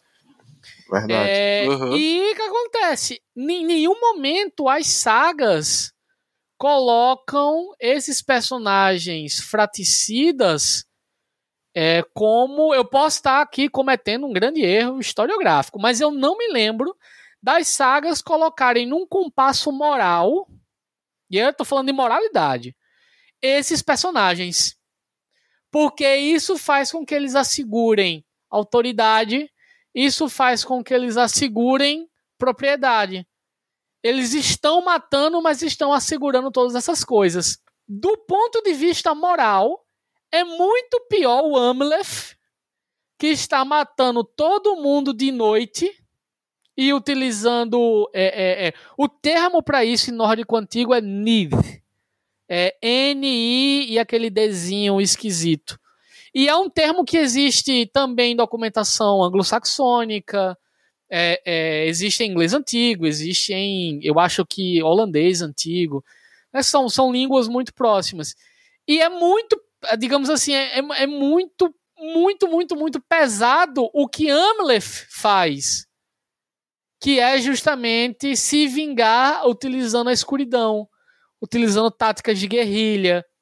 Uhum. Por isso que no, perto do fim do filme, quando ele diz que escolhe as duas coisas, ele tá equilibrando esse compasso. Entende? É, eu tava mais pensando, Pablo, é, não era nem no sentido de matar o irmão, né? Por, e aí, isso é uma coisa que eu sempre acho muito curioso, assim, porque é, ao mesmo tempo a gente sabe que isso acontecia com frequência, né? Porque as disputas aconteciam muito entre as famílias. É, então, existia um discurso e existia uma prática, né? Então, é, é, é, essas duas coisas entravam em conflito. Mas eu fiquei muito mais pensando na questão da quebra da palavra, né? Porque ele, teoricamente, era jurado ao irmão, né? Então, e, e ah, aí eu acho sim, que o peso sim, talvez sim. Se, se esteja muito mais naquele sujeito que quebra a palavra, e na sociedade medieval, não só na Escandinava, mas de modo geral, era essa coisa do peso da palavra era algo, era algo fundamental, né? Você os sim, contratos sim, existiam sim, em papel, os contratos eram contratos de, de, de voz. E, né? e, é, e é, grave, é grave isso que quando o Amleth tá na, na Ruslan, né, na Terra dos Ruis, alguém tira onda do tio dele desse jeito, né? Quer dizer, o cara é, é ah, batou o próprio irmão para chegar outro e roubar a terra dele. Quer dizer, existe publicamente uma espécie de condenação mas não chega a ser algo grave. É mais uma. Acontece. Digamos né? assim, uma. É, é mais uma alteração de onda. Porque a vida medieval. Que era grave, que era Sim. grave. Era grave. É, não, e, e, isso é muito interessante, né? Eu acho que o filme traz isso muito bem, essa questão. Tanto que eu fico pensando, né, aquela primeira visão que ele tem, que é a visão que, que faz ele lembrar da promessa, né, e voltar. Eu fiquei justamente pensando nisso, né? O poder da, da, da, palavra, né? Ele prometeu, ele fez um juramento de que ele ia voltar e vingar o pai, né? E, e, a escolha do filme de fazer a cena fantástica é fazer aparecer ali uma figura, né? Sacra ali, uma figura religiosa que vem dizer, lembrar ele de que ele fez uma, uma promessa, né? Então aquilo ali é meio que a culpa dele, assim, se você for analisar o filme através do ponto de vista não fantástico, ali é a culpa dele vindo cobrar ele, né? Ele deu a palavra dele, ele fez um juramento e ele foi viver a vida dele e deixou o juramento de lado, né? Já estava seguindo ali como quem tinha esquecido que tinha prometido. E aí, no, na hora que ele recebe a informação sobre esse passado, o passado retorna para cobrá-lo, né? Então, é, é, é, esse poder Sim. da palavra, o poder do juramento, é, eu achei muito massa isso no, no filme. Mas é. dizer uma coisa também que eu achei legal, sabe o que é? o filme ele faz, ele faz o favor de tirar alguns mitos assim. No caso, o que eu queria citar é que na, logo quando ele está na, na terra dos Rus lá, né? Antes eles atacarem, que ele fazem aquele ritual lá, aquela dança induzindo o cara no, ao, ao frenesi e tal, né? Toda vida que falam de Berserk, né? O pessoal até hoje reproduz muito a história de que os caras estavam doidão de cogumelo, né? Tomava os cogumelos lá para ficar loucão e tal. E aí vocês veem, eles fazem a cena deles entrando lá no, no frenesi na loucura e não tem cogumelo. Tem dança, tem tambor. É tem só o ritual, né? Eles entrando mesmo assim, invocando, tirando dentro deles aquela, eles aquela bebem parada. Uma paradinha, né? não bebe, não? E uma aí, paradinha? lá, Eles bebem um negócio? É uma 51 que eles tomam uma dose cada um. não é, não é dose, não, é 5 segundos, né? Aqueles 5 segundos. É. Mas aí, lá na frente, vão trazer o mesmo cogumelo que o pessoal usa como. Que, que as pessoas acreditam, né? Até hoje reproduzem erroneamente, que eram os cogumelos que eles usavam, aquele vermelhinho, né? Como é o nome científico. A É, muscária. tudo Mário, né? O Pablo sabe. Anitta muscária. E esse aí. E aí depois ela pega o cogumelo, aí você diz, aí. Não, se liga só, nós vamos fazer Gente, uma parada aqui. Aí Eu joga falei, o cogumelo eu pra falei, todo mundo e a loucura como é Ricardo, que é, né? Ricardo, desculpe, eu falei Anitta. Muscária. Eu não tava pensando direito. Amanita Muscária. É esse aí mesmo. Então, depois você, eles usam o cogumelo pra enlouquecer a guarda lá do, do- do- da fazenda do cara. E aí você vê como é que ficava uma pessoa que ingeria aquela porra. Como é que o cara podia lutar daquele jeito, né? Não tem como. É, Era mais fácil eles tomar. Assim, beber antes de batalha era uma cor comum, né? Que era pra criar coragem, né? Mas você tomar um alucinógeno que você não Aí sabe nem o que, é é que tá na sua frente e o que não tá, não me parece muito coerente, É, não. Exatamente. Faz sentido. Eu, eu acho, pra ainda falar sobre essa. sobre esse. Por que, que eu acho que o filme é, é- é incrível nesse sentido de agradar a, a esses dois públicos, né? Tanto a galera que conhece mais quanto a que é só interessada, ou que, sei lá, não conhece nada. Eu acho que o que, o que eu consegui comparar é que o filme me fez lembrar do. Já tô meio que matando o momento que é que tem a ver, mas eu ia falar de outra coisa mesmo. Me fez lembrar da forma que o Bernard Cornwell escreve. E de como ele também se preocupa com, com, com esses detalhes, mas ao mesmo tempo não deixa de lado a parte ficcional e, e mais, sabe, da escrita mesmo, do, para ficar legal de ler, entendeu? Então eu acho que ele é- esse equilíbrio é, é o que o, o, o Eggers consegue também no filme, pra mim, assim, foi o que eu comparei, porque ao mesmo tempo não é, não é, um, não é algo super chato de se ver, nem é algo completamente maluco, nem é um documentário, mas ao mesmo tempo ele tem esse cuidado. Torna o negócio legal, né? Tipo, É, ainda exatamente. assim é vendável. Eu- na, na minha leitura, na minha impressão, ainda assim é, é- é- não é uma coisa chata, histórica, chato documento, né? Ainda é uma Total. aventura, ainda é um- uma fantasia, ainda tem umas coisas incríveis de se É, ver, eu, sabe? eu- eu, assim, eu tenho dificuldade de comparar ele com o Cornel, porque eu acho, eu gosto do Cornel, ó, provavelmente a minha principal referência, assim. Eu acho que quem lê meu livro vai identificar isso muito claramente.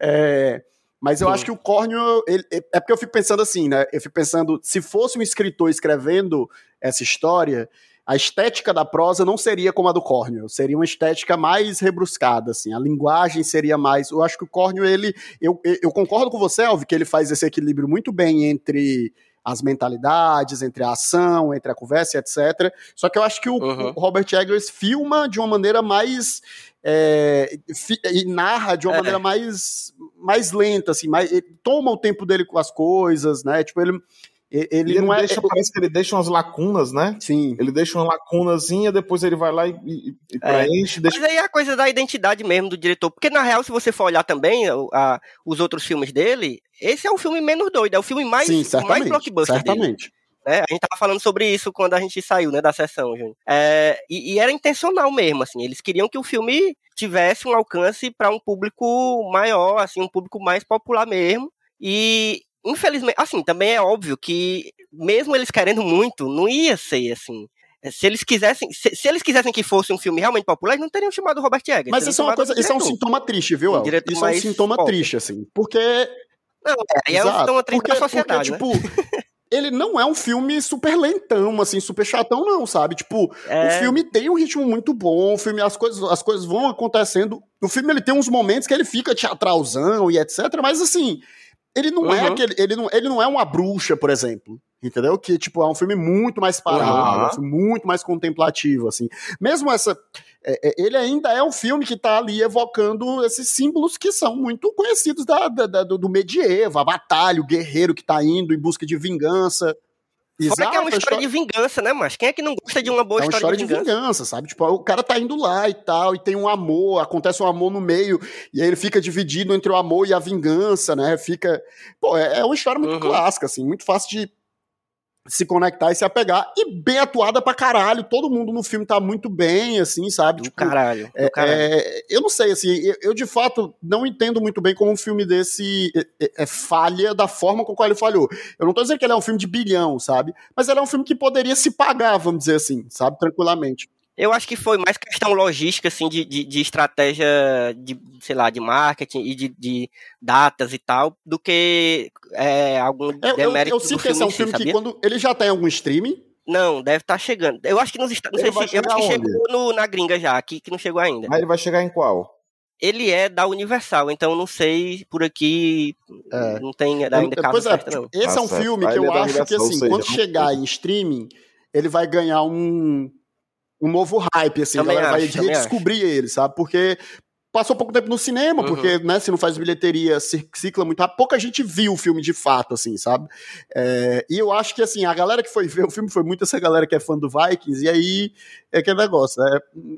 É, é, se decepcionou, né? Foi esperando o cara, tem, o cara não tem como ver com calma, né? Você vê no, no tempo do cinema. Hoje em dia a galera tá acostumada a ver as coisas tendo, podendo exato, pausar, podendo exato. voltar. Eu acho que é um né? filme que. É... E eu acho que, por exemplo, o cara podendo fazer isso para ver esse filme, especialmente pensando assim no fã do Vikings que vai ver esse filme, podendo pausar e assistir o filme em duas metades, tem mais chance dele gostar, porque dá mais para ele entender, assim. É verdade, também estamos com essa esperança. Apesar de quem não precisa de esperança, que vai nem continuação, né? Eu acho que é um filme que decepciona. Aí a gente volta de novo para as escolhas estéticas do Eggers. Eu acho que é um filme que decepciona quem foi assistir colocando na cabeça que ia ver a mesma coisa que viu em Último Reino e a série Vikings. Entende? Uhum. Tipo, criou na cabeça a ideia do que é um viking. Chegou lá, viu que não era o mesmo viking, se decepcionou. É. Eu não sei se isso, faz, é. se isso faz muito sentido na faz, cabeça de você. Total, é total, assim. Mas ele é uma outra marcha. Ele, ele, ele segue uma outra. Ah, não, ah, não é um filme tão lento quanto a bruxa. Mas comparado com Vikings, ele é, é muito lento. Não só lento, viu? Uhum. Hermético. Hermético, perfeito. Mas, ele perfeito, é um filme que perfeito. não se explica, ele é um filme que mete uma cena Isso. ali, mete outra versão da cena na sua em seguida, e aí a, a, pessoa que não tá mais acostumada, mais calejada pra esse tipo de coisa, fica assim, o que é que aconteceu, sabe? Você já se perde, já perde o foco. Ele não é extremamente didático, apesar de ser uma narrativa ele simples, não é didático. ele não é didático em certo momento, porque não é do é, ego. Ele não explica faria, nada, ele joga para você e diz assim, aí você fica, peraí, ainda aconteceu a fantasia, a realidade, o que é que é fantasia, sabe? Tipo, mete uma visão, mete um negócio, e, e cara, tipo para quem para quem tá mais acostumado com aquela narrativa que eu sou o seu inimigo, você é o meu inimigo, eu vou matar, sabe? Tipo, uhum. você chega num filme que joga tudo pro subtexto ali, que, que os personagens pouco falam, quando falam, né, ganham um tom meio teatral, assim, é, eu acho que ele, ele, ele cria esse hermetismo, vira uma barreira, né? A verdade é essa, assim. Inclusive, tu falou das falas aí, eu, eu tava me lembrando, achei hoje a segunda vez, né? E aqueles mergulhos naquela água gelada não fez muito bem pra garganta daquele rapaz, não, né? Ele ficou com a voz. Era bom. De vez em quando eu ficava assim com vontade de oferecer uma pastilha pra ele, um negócio. Pastilha Valda. Eu é, acho mas, que... ó, um negócio. Não, pode dizer, pode dizer. É... Não, porque assim, o nosso papo ele vai e volta, né? Vai e volta, vai e volta. É... E tem uma coisa que ficou na minha cabeça, eu acho que desde o começo, que eu queria muito a opinião de vocês que eu acho que também pode ter influenciado para essa baixa bilheteria. O filme, ele é violento. Ponto. Ele é violento, eu acho que nenhum dos participantes é, aqui é, discorda disso. Ele chega a ser conesco, né, na violência, já que a gente falou do Conan. Mas ele não glorifica a violência. Vocês conseguem perceber é, é, é, como é uma diferença muito sutil na marcha, uhum. até no momento, no, no, segundo ato, em que eles estão lá fazendo o ritual da dança das lanças. É, é, e, é, e assim, esse ritual é maravilhoso, né? Que tem lá o cara usando um elmo e eles estão dançando e tal. Porque a gente sempre se perguntou se aquilo de fato seria uma dança. Até hoje a gente não sabe se é realmente uma dança mas a historiografia sobre o assunto elegeu que, que é uma dança. Então eles definitivamente pensaram como é que a gente vai colocar na tela isso. Mas logo depois dessa cena maravilhosa dos brucutus lá subindo a, a, as paliçadas e matando geral e tal, não sei o que, e eles estão cansados depois dessa cena, né? Porque essa fúria berserk ela vai embora. Uhum. Você vê as consequências da razia, as consequências dessa violência. E isso é muito interessante porque logo antes da pandemia, alguém escreveu um artigo muito interessante é, perguntando, questionando por que, é que nós glorificamos esse povo escravocrata. E eu acho que o filme é muito bom nisso, em colocar, assim, em jogar na sua cara como essa é uma uhum. coisa feia. Uhum. Entende? Como essa é uma coisa assim de partir o coração. É, é assim, os homens estão rindo, os homens estão tirando onda, é, é, aquilo ali é o produto deles. É, o escravo é um objeto. Mas não deixa de ser para o, o, o espectador no cinema vendo aquilo. Eu acho que se você não sentiu um certo vexame um incômodo, um né? incômodo, você, cara, tem que procurar é. um médico. Uma terapiazinha, é, é, Esse filme, ele, ele, ele faz isso muito. É. Ele, ele não só não, não glorifica, como ele também não romantiza, uhum. né? Uhum. Tudo é muito trágico, assim. A violência, as relações, a vingança. É, é, é, é, tudo meio. A, é uma narrativa meio sobre fracasso, no fim das uhum. contas, né? Mesmo, mesmo a, é, acontecendo a vingança, etc., mas no fim das contas, ele morre, sabe? Ele tinha a possibilidade de. Eu achei excelente ele ter morrido no é, final. Pois eu gostei, Wilson, eu gostei também. Não, eu acho fantástico isso, mas é, sobre fracasso, eu não né? gostei, não. Eu gosto de heróis. É sobre falhar, é sobre é sobre derrota, né? Ele abdicou da família para cumprir a vingança e ele morre na, no ato de cumprir a vingança e no fim das contas todo mundo perde, entendeu? Mas, mas isso tá de acordo, isso tá de acordo com as narrativas medievais. Ah, não, claro, com certeza. Porque é. se ele não morre, se ele não morre ali matando o tio, seguindo essa lógica de vingança entre famílias, muito provavelmente homens iriam chegar lá nas Ilhas Feroé, que é para onde a ele e a esposa estavam indo, ele e a mulher estavam indo.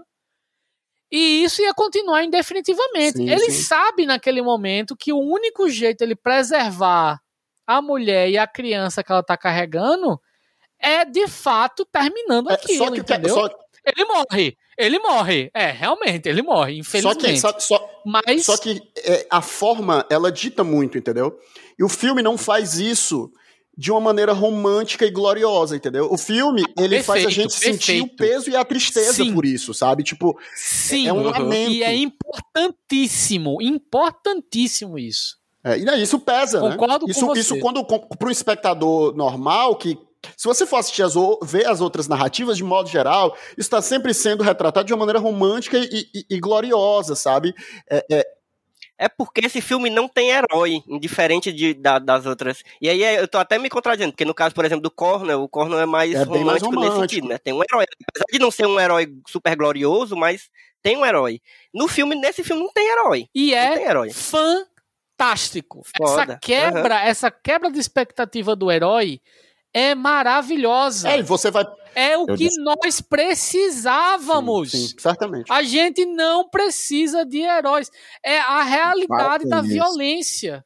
Para com Não, isso, cara. não, vai, vai, de Oi, nossa, Ricardo, vai ficar com raiva.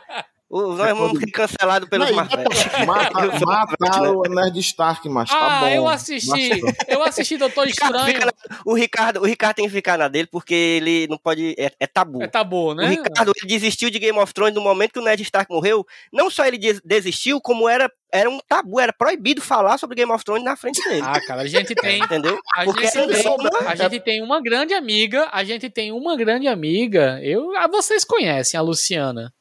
Sim. Lembra?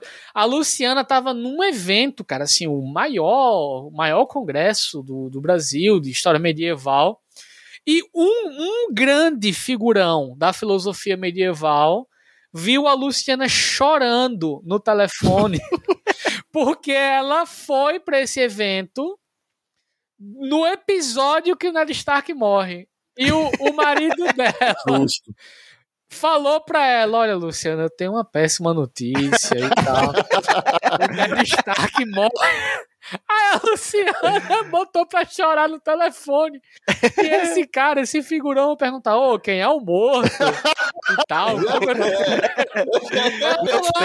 Ned da Stark, família. O Senhor do Norte, o Guardião do Norte.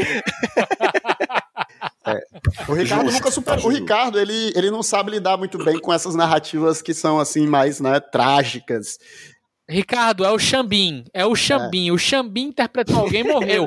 A morre, única né? pessoa que eu vi, assim, o Xambim ser um ator que ficou naquele papel foi o. Que é do Bernard Cornwell também. É o Sharp. Como é o nome dele? O Ah, Sharp. o Compensar. o Sharp. É. O Sharp. O Sharp é tão foda, mas tão foda, que nem o Xambim matou o Sharp. O, o, o- na real, o Xambin fez um contrato que ele tem que morrer em todos os personagens, porque como ele fez o Sharp e o Sharp é o sobrevivente, ele tem Pronto, que, ele tá pagando até prestação. tem que compensar morrendo em todas as outras histórias possíveis. mas, mas, bicho, é, é, eu acho que esse é, uma- é o, é, é o filme, sabe? Ele é um filme que vai tratar todas essas coisas que a, a ficção costuma retratar de maneira gloriosa, romântica e exaltada. No- é tipo, você tá assistindo e você tá dizendo assim, caralho, meu irmão, que merda, bicho. Sabe? Tipo, não é uma parada que você fica o Hulk foda. É, Você já fica. pensou se, se, cada, se cada cena, se, se cada momento de, de, de morte lá e tal fosse tipo 300, assim, cada machadada que ele desse voasse 5 litros de sangue na tela. Pô, ia ser Vikings. dele. Ia ser Vikings de novo. Uhum. Exatamente. E, e, cara, esse modelo do Vikings, ele já exauriu, assim. É, é- é, talvez. Exauriu não que fizeram agora o spin-off e tá aí, né?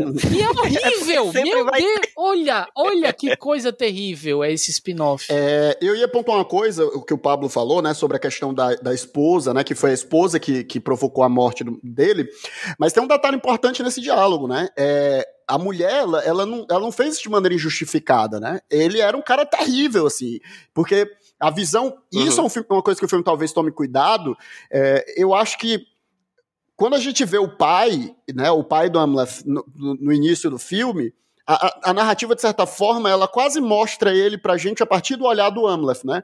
Então ele é, é, do- ele é do- do bonachão, ele, né, ele é essa figura admirável, né? Ele é ali aquele pai admirável. E, e, e quando a gente tem a revelação por parte da mãe, né? Você tem ali uma pessoa que vivia sob o julgo de, um, de, de, de, de uma violência, né? De um abuso constante até o ponto de que ela, né?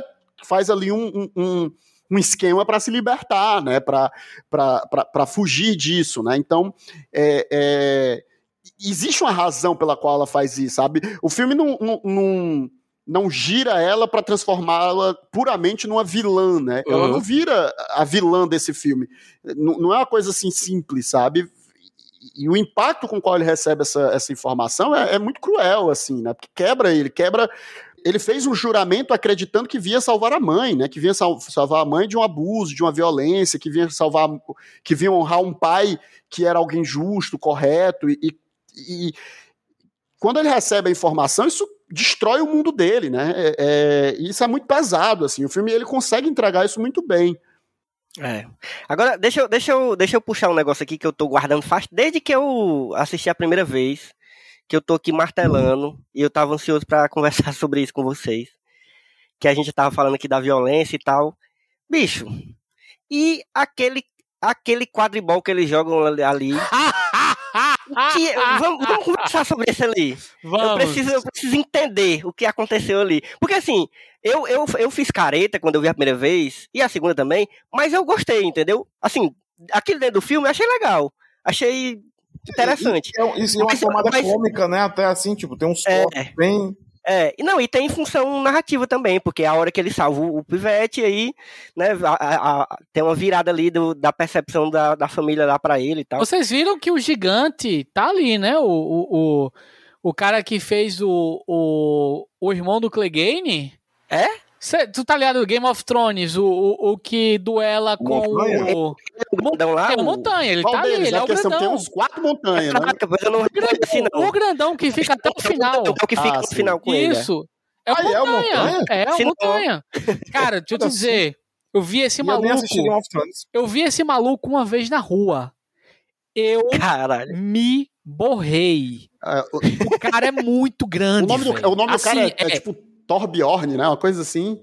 Thorbjorn. é, mas é um nome como. É, é, normal, é normal. Esse tipo de nome lá é, é normal. É, o cara... Zé de Souza lá. É, tipo. É, é, é tipo José mas Henrique. Ele honra o, o nome. Zé Paulo. Mas ele honra. O cara é muito grande, velho. O cara é muito. Aquela roupinha que botaram nele, bicho, ali foi para diminuir o cara. Eu tô dizendo. Porque botaram um cortezinho de cabelo engraçado, que era um corte de cabelo é. de época, né? Eu nem conheci ele, não. Bicho, ele é assim, você fica pequeno perto do cara. E eu acho que a escolha de botar ele ali de maneira cômica, um fanfarrão que tá jogando aquele negócio foi maravilhosa. Porque aproveitaram um cara que já tava ali, porra. E eu destaco é. que, tipo assim, se a gente jogando futebol jogava de o quebra, imagina como não era o quebra da Idade Média, né?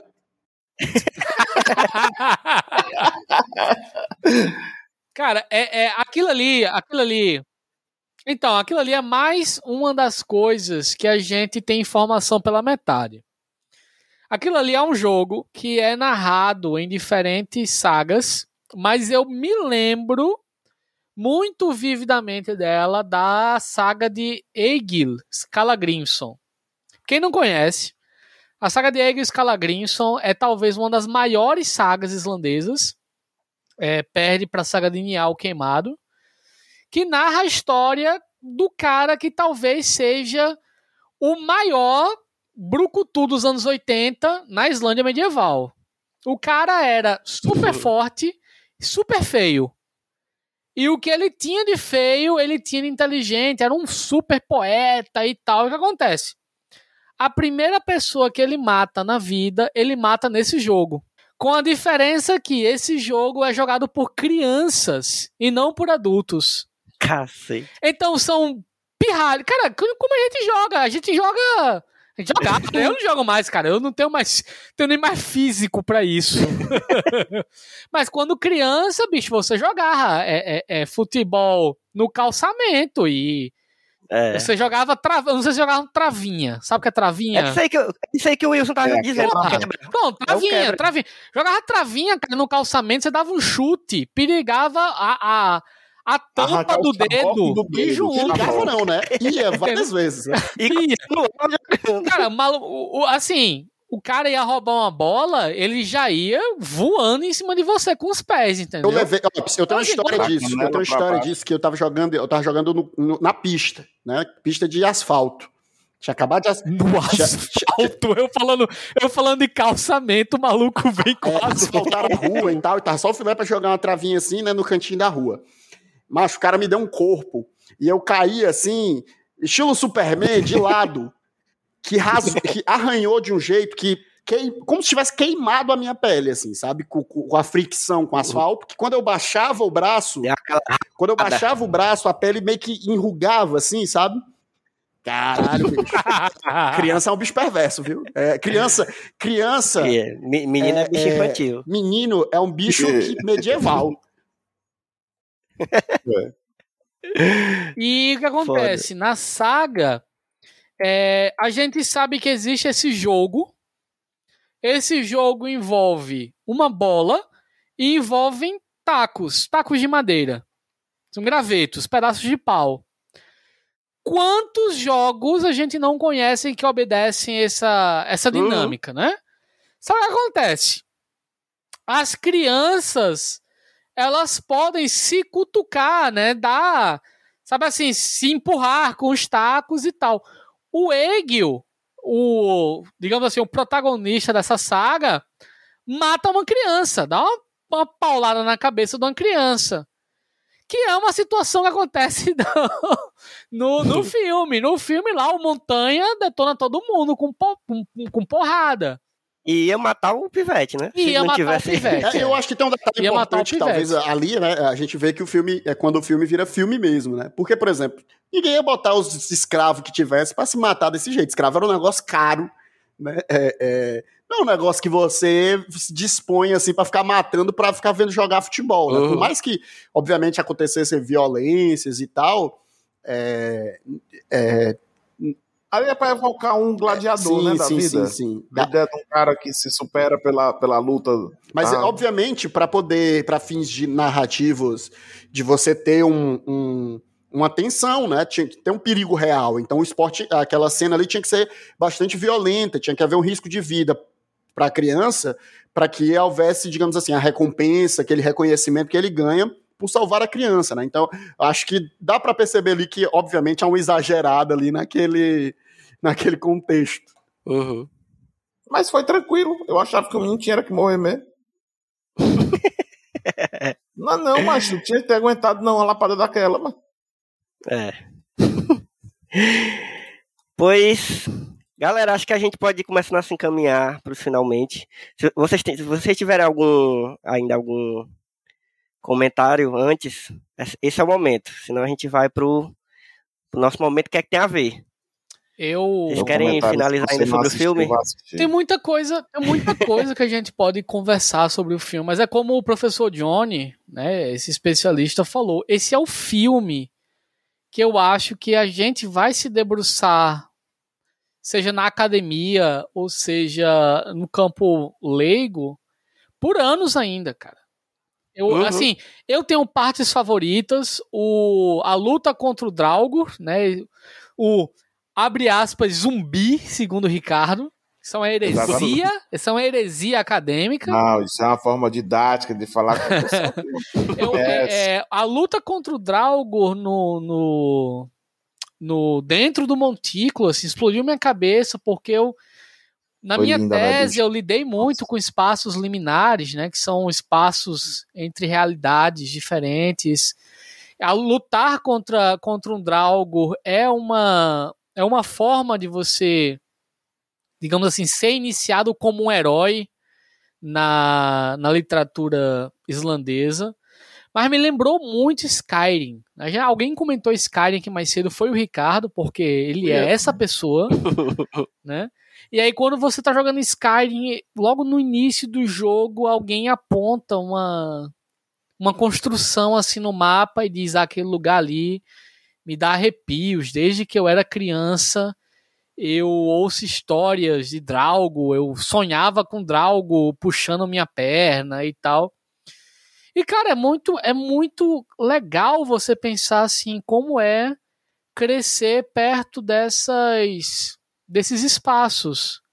O tanto de folclore que existe. Cara, a gente é nordestino, vocês devem ter crescido ouvindo história de botija escondida, a perna peluda, a Inclusive incorporou já a perna perna cabeluda. cabeluda, perna cabeluda. Tem uma foto maravilhosa do Ricardo É, como a perna cabeluda, que são que são seres fantásticos é, que habitam esses espaços liminares, né? Que guardam tesouros, que guardam essas promessas de futuro. É. E assim, eu digo para vocês que o meu capítulo favorito foi o capítulo que eles chamam de Lâmina da Noite, que é o acho é o terceiro Uhum. capítulo, que é. É. quando ele consegue a espada. Foi quando assim, eu olhei para É minha pra, RPG, né? pra minha namorada, eu fiz, ei, ó, eu porque eu tava assistindo a segunda vez. E eu falei, ó, tem que trocar a cueca, porque tá foda Ah, e aqui. eu, eu tenho uma É, coisa. é realmente essa bonito. cena também foi legal, né? Porque ela, ela, ela recheia também, ela dá, dá conhecimento para as pessoas também de um, de um aspecto que era, que era muito é, é, estereotipado, né? Sempre achar que um nobre, alguém rico, alguém importante, quando morria era cremado, né? Então sempre se pensa Uhum. que alguém que tivesse uma poça, que tivesse uma espada daquela, que tivesse sido um grande guerreiro, não ia estar sepultado na terra, teria colocado num barco e ele devia estar queimado, afu- afundado no fundo do, do, do mar, de um rio, sei lá. Verdade.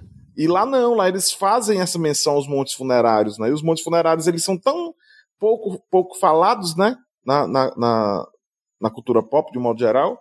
E lá não, tá lá, ele é maravilhoso, navio, tal, com o rei na posição, com os animais, com a- a- os- as riquezas né, depositadas. Porra, sensacional. É, né? eu gosto. Vocês. Vocês. É, desculpa, Ricardo. Desculpa, termina. Não, É eu, que- eu queria, só, queria fazer um comentário sobre isso, é que eu, eu gosto muito desse momento também, porque é, a- aquela coisa da narrativa que transita entre o fantástico e o real, né? E aqui naquele momento não é, não é só ele chegar perto do cara e matar o cara, né? É, é, existem etapas que precisam ser cumpridas para essa promessa poder ser cumprida, né? Então é, é, ele tem Uhum. que conseguir aquele artefato, né? Ele precisa meio que se, se, se fortalecer, né? E, e o, o Pablo falou aí sobre o momento que para se tornar um herói, né? Dentro dessa cultura escandinava e no fim das contas naquela jornada que ele está fazendo ali, aquele é o momento meio de transição, né? O momento que ele, que ele supera talvez um, um temor, uma hesitação e consegue ali uma, a ferramenta que ele vai precisar para cumprir, para dar cabo a- aquela jornada, né? É esse momento, né, que a narrativa ganha esses contornos mais fantásticos, é, eu achei muito legal. Eu, te- eu tenho muitos momentos que, que eu. Eu não, não, não sei dizer qual seria o meu momento preferido, mas eu gosto muito dos momentos que são meio ritualísticos, ou tem algum. Sabe? Tipo, eu gosto muito daquele, daquele ritual do começo, do, que ele tá ainda pivete com o pai dele, que é bem viajoso, assim, que eles entram naquela, naquele buraco e, e- e, sabe, tomam um negócio lá e É. dizem que são cachorros e não sei o do cara é o depois, né? rito favorito dos nazistas da Segunda Guerra Mundial. Eu não tô Deus, brincando. que. Você acredita? Caralho, Não, mas eu nem faz sabia que- que porque é bonito, é bonito, é bonito. Esse É ritual, é esse bem, ritual, ele é o queridinho, o xodó de uma série de intelectuais que trabalharam para a Nanarbe, que foi um órgão que, digamos assim, empregou os intelectuais alemães Aham. durante a tomada nazista. Então, assim, nós temos nomes que até hoje são muito influentes, que só agora estão sendo desafiados. Acho que o mais crítico deles é Otto Hofler, que eles elegem. Esse, essa cena tá na saga dos Volsungos. Caro Uhum. ouvinte, se você está ouvindo isso, existe uma tradução em português da saga dos Volsungos. Você pode ir lá, capítulo 6 a 8, e eu sei disso porque eu estou preparando um paper sobre isso, exatamente. E é justamente a, a, o momento em que Sinfiotli e eu acho que Sigmund, ou é o Sigurd, eles usam capas de lobo e eles estão imitando lobos, ou agindo como se transformam em lobos na floresta. Novamente, a grande sacada do filme como transform... como representar isso. Entende? Uma coisa é o documento lá Foda. medieval Uhum. que fala de uma coisa. Outra é novamente o Eggers sem glorificar a parada, sem romantizar a parada, mostrando uma coisa que é muito estranha. E quando eu digo estranho, gente, estranho é uma palavra muito polissêmica, não é necessariamente negativa. Uhum. Mas as religiões antigas, e aqui não é apenas o mundo nórdico, mas as religiões antigas, elas são permeadas por mistérios. Que, Total. que as pessoas não. Cara, a gente não. não- A gente não vai saber nunca mais, né? Que ninguém tem máquina do tempo. Pô. Nunca mais. É. Exatamente. Não, é, o que a gente pode fazer é isso que o Eggers fez, né? Tipo, tentar dar a interpretação dele, da forma dele e tal. Porque o, que é foda, bicho, do filme, que eu achei foda, porque eu, como, ao mesmo tempo, historiador e que curte, que estuda Vikings e, e ao mesmo tempo cineasta e, e crítico de cinema, para mim isso aí é o melhor dos dois mundos, tá ligado? Esse filme é o melhor dos dois mundos, porque ele, ele como filme, ele é grandioso. Eu já gostava do Eggers antes, já é um dos meus diretores preferidos da, da, dessa geração agora. E ao mesmo tempo traz essa, é, esse cuidado que é muito precioso, bicho. Assim, não é, não é qualquer diretor que teria esse, essa, sabe? Essa disciplina ovo, de. de tem que ter ovo pra fazer. É, é, exatamente. É, e isso, é, ele arriscou em fazer um negócio que era, obviamente, que não é aquele negócio que a gente falou, né? Ele dizer que é o mais é, é, coerente possível. Tá, ele fez o que ele pôde e é louvável, entendeu? Assim, ele tentar fazer um negócio, porque o filme fica melhor também por isso para mim, assim. Obviamente que tem a galera que não gostou, a gente já falou sobre isso, mas para mim o filme fica muito melhor por né, isso. Eu é, acho que não é, tem que ser dito isso também. Eu acho que assim, é, é, é um cara um não, né? A gente tá falando do Robert Eggers, Robert Eggers, Robert é, Eggers, mas, o, mas tem o, o Sion também, que é... O Sion também, que... O Sion é um escritor de mão cheia, né? É. Ele é um cara que eu gostaria de ver mais coisas dele traduzidas para o inglês e quem sabe português, é, e é um cara que o Robert Eggers, assim, pediu ajuda na produção e são roteiristas e os dois são os produtores. É, uhum. É, é um filme muito interessante porque, assim, a gente não vai esconder a violência, a gente não vai glorificar. A gente não vai deixar de mostrar esse rito que os nazistas gostavam tanto, mas a gente vai mostrar o propósito social dele. A gente uhum. não vai esconder essa parte feia da história. Mas a gente vai ressignificar. E a gente também não vai esconder as partes bonitas.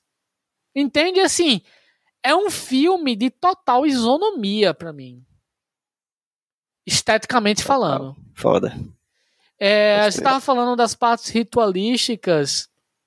Minha última, meu último pedido de consideração nesse episódio o que vocês acharam da cena do funeral de Thorir? Pô, achei foda demais. Eu achei é, o, o, mais próximo do que eu imaginava ali, de, de, de do que eu já tinha lido, é, é, é, é daquilo ali. É, essa, essa cena, ela tem. Essa, essa, essa talvez seja uma das fontes que tem vários olhares, né? Assim, tipo, foi uma fonte que sobreviveu, essa fonte do ritual. Acho que, é, é bem pop também. É, ela é bem pop, assim. Ela, é, porque eu acho que talvez justamente. É no filme do todo da Marvel, pô. Não, tem no. no é, eu digo que digo isso porque é, tem o, o, relato do Ahmed Ibn Farhan, né? Que, é, que até que inspirou o Devoradores de Mortos, que inspirou o 13 terceiro Guerreiro. Eu digo assim. Essa, essa, essa imagem do, do, do funeral, ela aparece numa fonte que é essa fonte diferentona, né? Que é um diplomata árabe que foi para a terra dos russos, né? Mas uhum. aparece também em outras fontes, né? Então, eu digo assim, foi um negócio que talvez era tinha esse exotismo, vamos dizer assim, para olhares externos, né? É, era um ritual tão forte, tão, tão presente, que ele, ele, ele acabou sobrevivendo, assim, né? É, mesmo numa cultura é, é, oral, né, como era a cultura escandinava, né? Então, muito pelo olhar do outro, né? Provavelmente esses relatos, to, to, quem tenha testemunhado, mas tem também o, a história do funeral do Balder, né? E aí eu fiquei na esperança de ver alguma coisa parecida com isso, principalmente quando fala da, da parte da giganta, né? Que a giganta vem no, no funeral do Balder, né? Ela, a, a Hirokin, né? Hirokin é o nome dela? Isso, Hirokin ela vem para finalizar o ritual, né? Principalmente a parte de empurrar o navio para dentro do, do, rial, do, do riacho e tal, enfim, do mar. E aí é, fica aquela reflexão, né? Se é o atrito dela quando ela empurra, faz o, o barco incendiar, se tem ou se não tem fogo, fica essa discussão, né? Mas lá no, na cena do filme, eles vão muito em cima desse relato mesmo do que a gente vê do, do Ibifadla, mas somente do, do sacrifício, né, da, da, uhum. da serva junto, né, do, do, do, cavalo. E, porra, bicho, é como tá dizendo, né, eles, nós, vamos, nós não vamos nos furtar aqui do, da coisa de mostrar o feio, né. Caralho, mas pobre do cavalo, cara, o cara cortando a cabeça dele lá, aquela coisa, e daqui a pouco o cara tá nu, E aí ele, ao mesmo tempo que ele que ele se despede do filho, tipo, chora, mas aí é isso mesmo, e agora é vingança, né? É meio que um, também é um rito de passagem para os vivos, né? Parece também como se fosse Uhum. isso, não só para o morto, né? É, Elvio, posso deixar um, um link aqui? Eu escrevi sobre esse ritual. Pode mais. Posso? Pronto. Então, caro ouvinte, se você quiser ouvir o que eu tenho a falar sobre esse ritual, está aqui um link embaixo sobre isso. Perfeito. Pois Não, vamos encaminhando. de podcast não acaba, né? É. Vixe, não, mas é porque esse filme. Eu queria ter visto com vocês, todo mundo junto, bicho. Eu vi com o Wilson, né? Apesar de a gente só conversou depois e tal, mas. Enfim. Fiquei com saudade de Ainda estar tá com vocês e. Esse é um filme. Eu acho que tá. Esse é um filme pra gente assistir em algum momento da nossa vida. Não, com certeza vai Todo mundo acontecer isso, junto. Não tenha dúvida. numa sala assim de respeito com hidromel. Entendeu? Com hidromel. Com hidromel. Todo mundo bebendo. Tem carne e Boa. ter hidromel pra, pra assistir um filme desse mesmo. Carne e hidromel, exatamente. Rapaz, tem, tem meu aniversário desse ano, a gente podia pensar, né? Era fazer um. Eita, pacatuba. Aí, Olha aí, aí, eu, aí eu quero fogueira também. Ah, Mas não, vai, aí, aí com é. certeza. Não, aí com certeza. Quero um. Carnezinha de capivara, Quero- que tem umas quero- capivara agora, né? Pô, eu ia, eu ia falar, eu queria um pouco. Eu queria um pouco girando em cima da fogueira. O cara vem com capivara, porra. É porque tá uma peste de capivara lá na, na, Na Pacatuba. na Pacatu. As pacas da Pacatuba sumiram, digievoluíram e viraram capivara. Pois, negada, vamos pro nosso momento que é que tem a ver. Pra quem não conhece, o momento que é que tem a ver é quando a gente vai falar alguma outra referência que nos surgiu enquanto a gente estava vendo o filme. É, ou então pode ter sido depois também, mas o que que o filme lembrou, né? Obviamente que a gente já falou de algumas aqui, e é muita coisa que o filme nos remete, né? Mas Ricardo pediu para conversar, para começar, então eu vou É, começar por porque o Ricardo. momento, o que, é que tem a ver também é um momento de discórdia, né? Então quem começa já tem a vantagem. Então eu quero deixar aqui para os nossos ouvintes uma indicação, já que você está ouvindo esse podcast de mais de hora, quase duas horas, parabéns. Então você gosta de podcast, vou indicar para você um podcast maravilhoso, certo? Principalmente se você gosta de história, arqueologia, discussão no campo intelectual da coisa, de um cabo aí meio desconhecido, um podcast chamado Ratatal. Olha aí. Eita, não. Eita, peraí. Ratal entrou em hiato faz um tempo. E eu um que nem o Wilson. tá na Eu lanço uma coisa agora e seis meses depois eu lanço outra. Mas dá pra ouvir do começo, dá pra dar uma maratonada do começo. Tá, nosso amigo Pablo aí, ele tem um podcast, é muito bacana. Que é ele isso? vai discutindo questões. É, mas é Gente, eu me emociono tá, fácil. Faça isso não. Eu também, mas faz parte. Mas é muito, é muito legal porque é uma discussão que tem um, um- um- peso meio acadêmico, mas também introdutória para quem não conhece. E ele tá lá falando no seu monólogo do seu podcast, é bom para você ficar ouvindo. Lavando uma fica a indicação aí para você aprender mais sobre idade do ferro, idade do bronze, do mundo escandinavo aí, da antiguidade e do mundo medieval, se Deus quiser, ele vai continuar, né, Pablo? Já passou seis meses? Eu acho que Tem que lançar, episódio, né? né? Tem que terminar aí a Idade do Ferro, cara. É mesmo. Pronto, agora você se vira com a sua indicação. Beijos no coração. Pronto. Eu, eu, vou, eu vou deixar o Pablo ficar por último, porque o Pablo vai ter aí muita coisa pra falar. é, e eu vou fazer uma coisa que é muito errada, né? Mas, como eu sou um escritor independente, Não é errado não, rapaz. co- Que como eu conversa. sou um escritor independente, né? A gente tem que fazer jabá do que a gente tá fazendo, porque senão a gente não faz nunca, né? E aí eu, devo destacar que o que, é que tem a ver? O que, é que tem a ver com o meu livro, esse filme? Tem a ver que meu, meu livro, assim como esse filme, se passa no século X. Que esse filme aí se passa ali, né? No, no- ali na metadinha, ali no comecinho do século X, é? No começo ou no final? No final do século X, né? É, acho que É, acho que é 890, 880, uma coisa assim, né? 980, quer dizer, 900 e... e é, peraí, deixa eu dar... Eu, é. eu confirmo aí, mas é no século É, X, é, é, no século é. X, eu sei. E o, meu- o meu livro, 999, se passa também no ano 999, ali o último ano do século, quer dizer, o penúltimo ano do século X, e é uma ficção histórica, medieval, Só que aí a gente muda de lugar, né? A gente sai da Escandinávia e desce para a região ibérica. E é uma ficção histórica ali que se passa num feudo, é um ambiente, né, claustrofóbico, onde chega uma multidão de gente, no meio desse monte de gente tem um povo com a peste, eles começam a ser atacados por um inimigo que ninguém sabe quem é, o pessoal fala que são demônios, o padre da cidade acredita que é o fim do mundo, e a história se passa nos últimos dias de dezembro, então o fim do, do ano tá chegando, o padre tá dizendo que vai o mundo acabar, então é, é, é isso aí que, que tá acontecendo, entendeu? Então o que, é que tem a ver? 999, Wilson Júnior, procurei que você vai achar onde comprar. Se não, vá no site do escambau.org, que é o site que você provavelmente. Se tiver já como comprar, vai ter o link. Vai ter o link. Ter se o não tiver. Se não tiver, você me procura aí, fique atento que, que já já vai estar tá para vender. Que eu tô ansioso, inclusive, para ler, macho. Eu vou mandar para você Mande hoje, então, já... já... que você tá ansioso. É, inclusive, eu tô terminando a leitura hoje, dá certinho. Aí, pronto, eu mando para você hoje. Perfeito. Já, já você, você recebe o livro aí. Agora eu vou, eu vou dizer um negócio, eu fiquei decepcionado com o Ricardo. Não, por quê? Fiquei Eita. decepcionado com o Ricardo porque não, eu tinha certeza que o que é que tem a ver dele ia ser de um filme muito bom de 2009 chamado O Guerreiro Silencioso, também conhecido como Valhalla Rising. Não! desse clássico, desse hino. Isso pior, bicho, é que eu tava com vontade de reassistir. Aí eu me lembrei como é que ele é, aí passou. Não, vamos, eu, queria, eu queria rever contigo, mas a gente tem que rever. Faz tem na Amazon Prime, acabei de descobrir aqui. A gente tem que ver. Dá uma e segunda chance. Que eles impedem umas pedras que até hoje eu fico querendo imitar e não consigo. não, mas eu, eu, vou, eu vou emendar aqui o meu que, que tem a ver. Eu vou falar de filme também.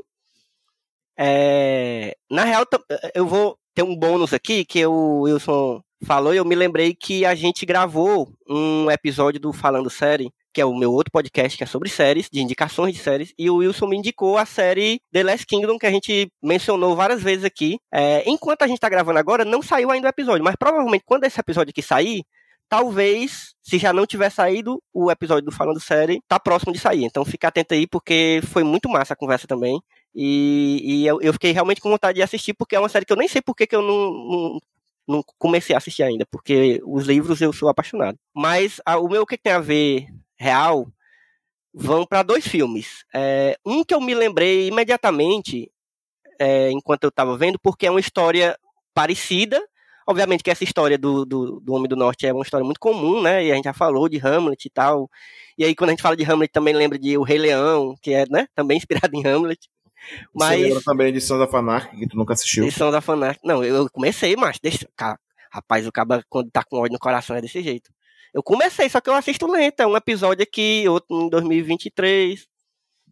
Mas eu lembrei de um filme, bicho, que eu só descobri esse filme porque eu fui convidado é, pelo Johnny, que foi mencionado aí pelo, pelo Pablo, para escrever um, um, um verbete numa coletânea maravilhosa que foi lançada há um tempo, mas que você encontra para vender ainda, eu acho. Se não tiver esgotado, não sei, acho que deve ter ainda, né? Não, tem, com certeza. Que tem, né? Esse, é, cara, o, os dois dicionários, mas principalmente o primeiro, nós recebemos um e-mail ou foi uma mensagem é, nas redes sociais da própria editora agradecendo porque a gente salvou os caras. Foda, eu não foda. sei se é porque a, o mercado brasileiro estava carente de algo que fosse especializado, mas ao mesmo tempo dialogasse com o público, uhum. mas teve um impacto muito positivo. E é um dicionário. Vejam, não é um é livro assim, simples é, de, é um dicionário com termos, tem que meio que já ter algum interesse para buscar as entradas, entendeu? Mas, assim, pô, foi um, uma coisa muito positiva. Foda. E, e, são incríveis mesmo, bicho. Os dois são dois volumes para quem tiver interessado aí. Eu vou tentar deixar link também para facilitar para quem quiser ir atrás. Mas é, a gente está falando do dicionário de mitologia nórdica, que é o, o, primeiro volume, né, de símbolos, mitos e ritos, e o segundo é o dicionário de história e cultura da era viking, que ambos são organizados pelo professor Johnny Lang, que a gente já falou dele aqui. E aí tem vários verbetes escritos por várias pessoas e tal. E aí eu fui convidado e fiquei muito feliz para escrever o verbete sobre vikings no cinema. E aí, nessa, na, na pesquisa, para escrever o verbete, eu descobri, bicho, cada pérola, assim, que eu fiquei, sabe, impressionado, assim mesmo. Porque, assim, não é uma produção gigantesca, mas também tem cada coisa que, tipo, ninguém ouviu falar, porque tem muita produção de lá, tá ligado? Da Escandinávia, de, de sabe, que não é coisa hollywoodiana, que não é um negócio que... E aí eu descobri uma, uma, uma trilogia de filmes da década de 80, que é de um cara que eu não vou saber pronunciar o nome dele, infelizmente, porque é, é H-R-A-F-N, Ralph Gunnarsson. Negócio Isso assim. é Onde os Corvos Voam? É, só que esse, Onde os Corvos Voam é o segundo, eu acho, é? É não, maravilhoso, é uma trilogia. É muito foda. É uma trilogia. É. é... E é islandesa. Islandesa, exatamente. Essa trilogia é do Rapne Gunnlaugsson. É isso aí mesmo. Não, sabe o que é mais engraçado? Que tudo, tudo foi traduzido como Corvo, porque é, acho que o filme que abre a trilogia é o Rapnifligur, que é isso. onde os corvos voam. Uhum. O cara gravou um filme de vikings dando uma estética de faroeste e espaguete. E o nome do cara, Rapni, é, é corvo em islandês, né? Rapnin é o corvo, o corvo voa, o voar do corvo. E o nome do cara é Corvo. O nome, o nome, o nome pessoal dele. Quando o cara nasceu, os pais pensaram, nossa, ele tem cara de e é corvo. É, e essa trilogia é, é conhecida como a trilogia do corvo. A trilogia né? do corvo é um é. clássico do filme do, do é cinema islandês. Demais. Eu tive a oportunidade de assistir no cinema. Caraca, foda. Eu tenho, eu tenho eles aqui, depois eu te arrumo, Ricardo, se quiser. Quero. Bom, é, agora as minhas. O, o, que é que tem a ver também que é laterais, digamos assim. É, para mim, eu, eu acho que o que há de mais maravilhoso nesse filme é a sensação do que eu falei desde o começo: estranhamento. Eu amo essa palavra, eu acho que essa palavra no português ela é muito mais bonita do que em inglês, né? Que o pessoal usa weird ou eerie mas uhum. é estranho. E aí eu queria indicar um livro e um filme. O livro se chama História Noturna de Carlo Ginsburg. Carlo Ginsburg, bom demais. Se você não é historiador, não se preocupe. O Carlo Ginsburg, ele tem uma linguagem clara, ele, ele escreve de uma maneira muito muito simples, principalmente nesse livro, e ele vai falar dos ritos, né, das religiões. Na verdade, ele vai traçar toda uma linha entre diferentes culturas que vão que vai juntar o que é estranho nessas religiões antigas que, e que vão de alguma maneira desabrochar no no complexo da bruxaria. Não que a bruxaria e o tema viking tenha alguma coisa a ver, mas eu de alguma maneira eu não tirei da minha cabeça esse esse esse livro enquanto eu assistia uhum. o filme. E o outro Perfeito. filme que eu queria que eu queria indicar a vocês se chama é, You Won't Be Alone. Novamente, é um filme que não tem nada a ver com, com, com Viking, né? Mas eu acho. É um filme com a Numi Rapati, é uma, é uma atriz sueca, uhum. muito conhecida, eu acho. Inclusive, ela, ela recentemente fez o Lambi, que é isso, também isso, roteirizado pelo, pelo. É da A24, inclusive, não é? É, e o roteiro isso. dele, tu se liga, é do. Pô, esqueci o nome do outro é roteirista do, do, Homem do Norte. É do Sion também. Do Sion. Esse filme é maravilhoso. Lambi é maravilhoso. Eu acho que é um filme que traz toda a estranheza do, da paisagem da Islândia. É uma coisa maravilhosa. Mas eu queria indicar o You Won't Be Alone. É um filme que foi o contrário. É um filme sobre, também com o tema de bruxas, também com o tema de coisas estranhas, é, deslocadas, marginais, mas que quando eu assisti, de alguma maneira me conectou com o, o filme O Homem do Norte. E vocês vão ter uma grata surpresa se derem uma chance para esse filme. Ó, daí você não conhecia não, hein? Já vou e atrás o Won't Be já. Alone. É, é desse ano, 2022. Maravilha. Galera, só indicação boa. Então, tem umas coisas esquisitas aí. Então, se você quiser, É, tiver dificuldade de encontrar, fala com a gente que a gente dá um jeito aí, a gente resolve. Eu fiquei com vontade de puxar um que é que tem a ver, porque ele falou aí da nome. Aí eu pensei, tem que indicar um filme que é excelente, que é Rocha, Rocha. Prometheus, né? Filme que ela tá lá, usaram excelente ficção científica. O pior é que eu sou o defensor desse Eu filme. né? adoro o Eu- Prometheus, meu amigo. Não é pouco, não. Eu sou o claro defensor do, do Prometheus. Pois agora é a hora da gente se despedir, mas antes eu queria que vocês deixassem as redes sociais de vocês, onde é que a gente encontra vocês e, e fazer mais jabá ainda, reforçar o jabá, viu? Pode, não se preocupe não. Aqui, aqui a gente, de você eu não vou cobrar não esse esse, Esse espaço. esse. Mas de- comece logo aí, diga aí, fale mais. Qualquer coisa, já digo logo que já tem link, né? Repetindo, tem link de tudo que você precisar aqui no post. Eu vou tentar me lembrar de colocar todos os links.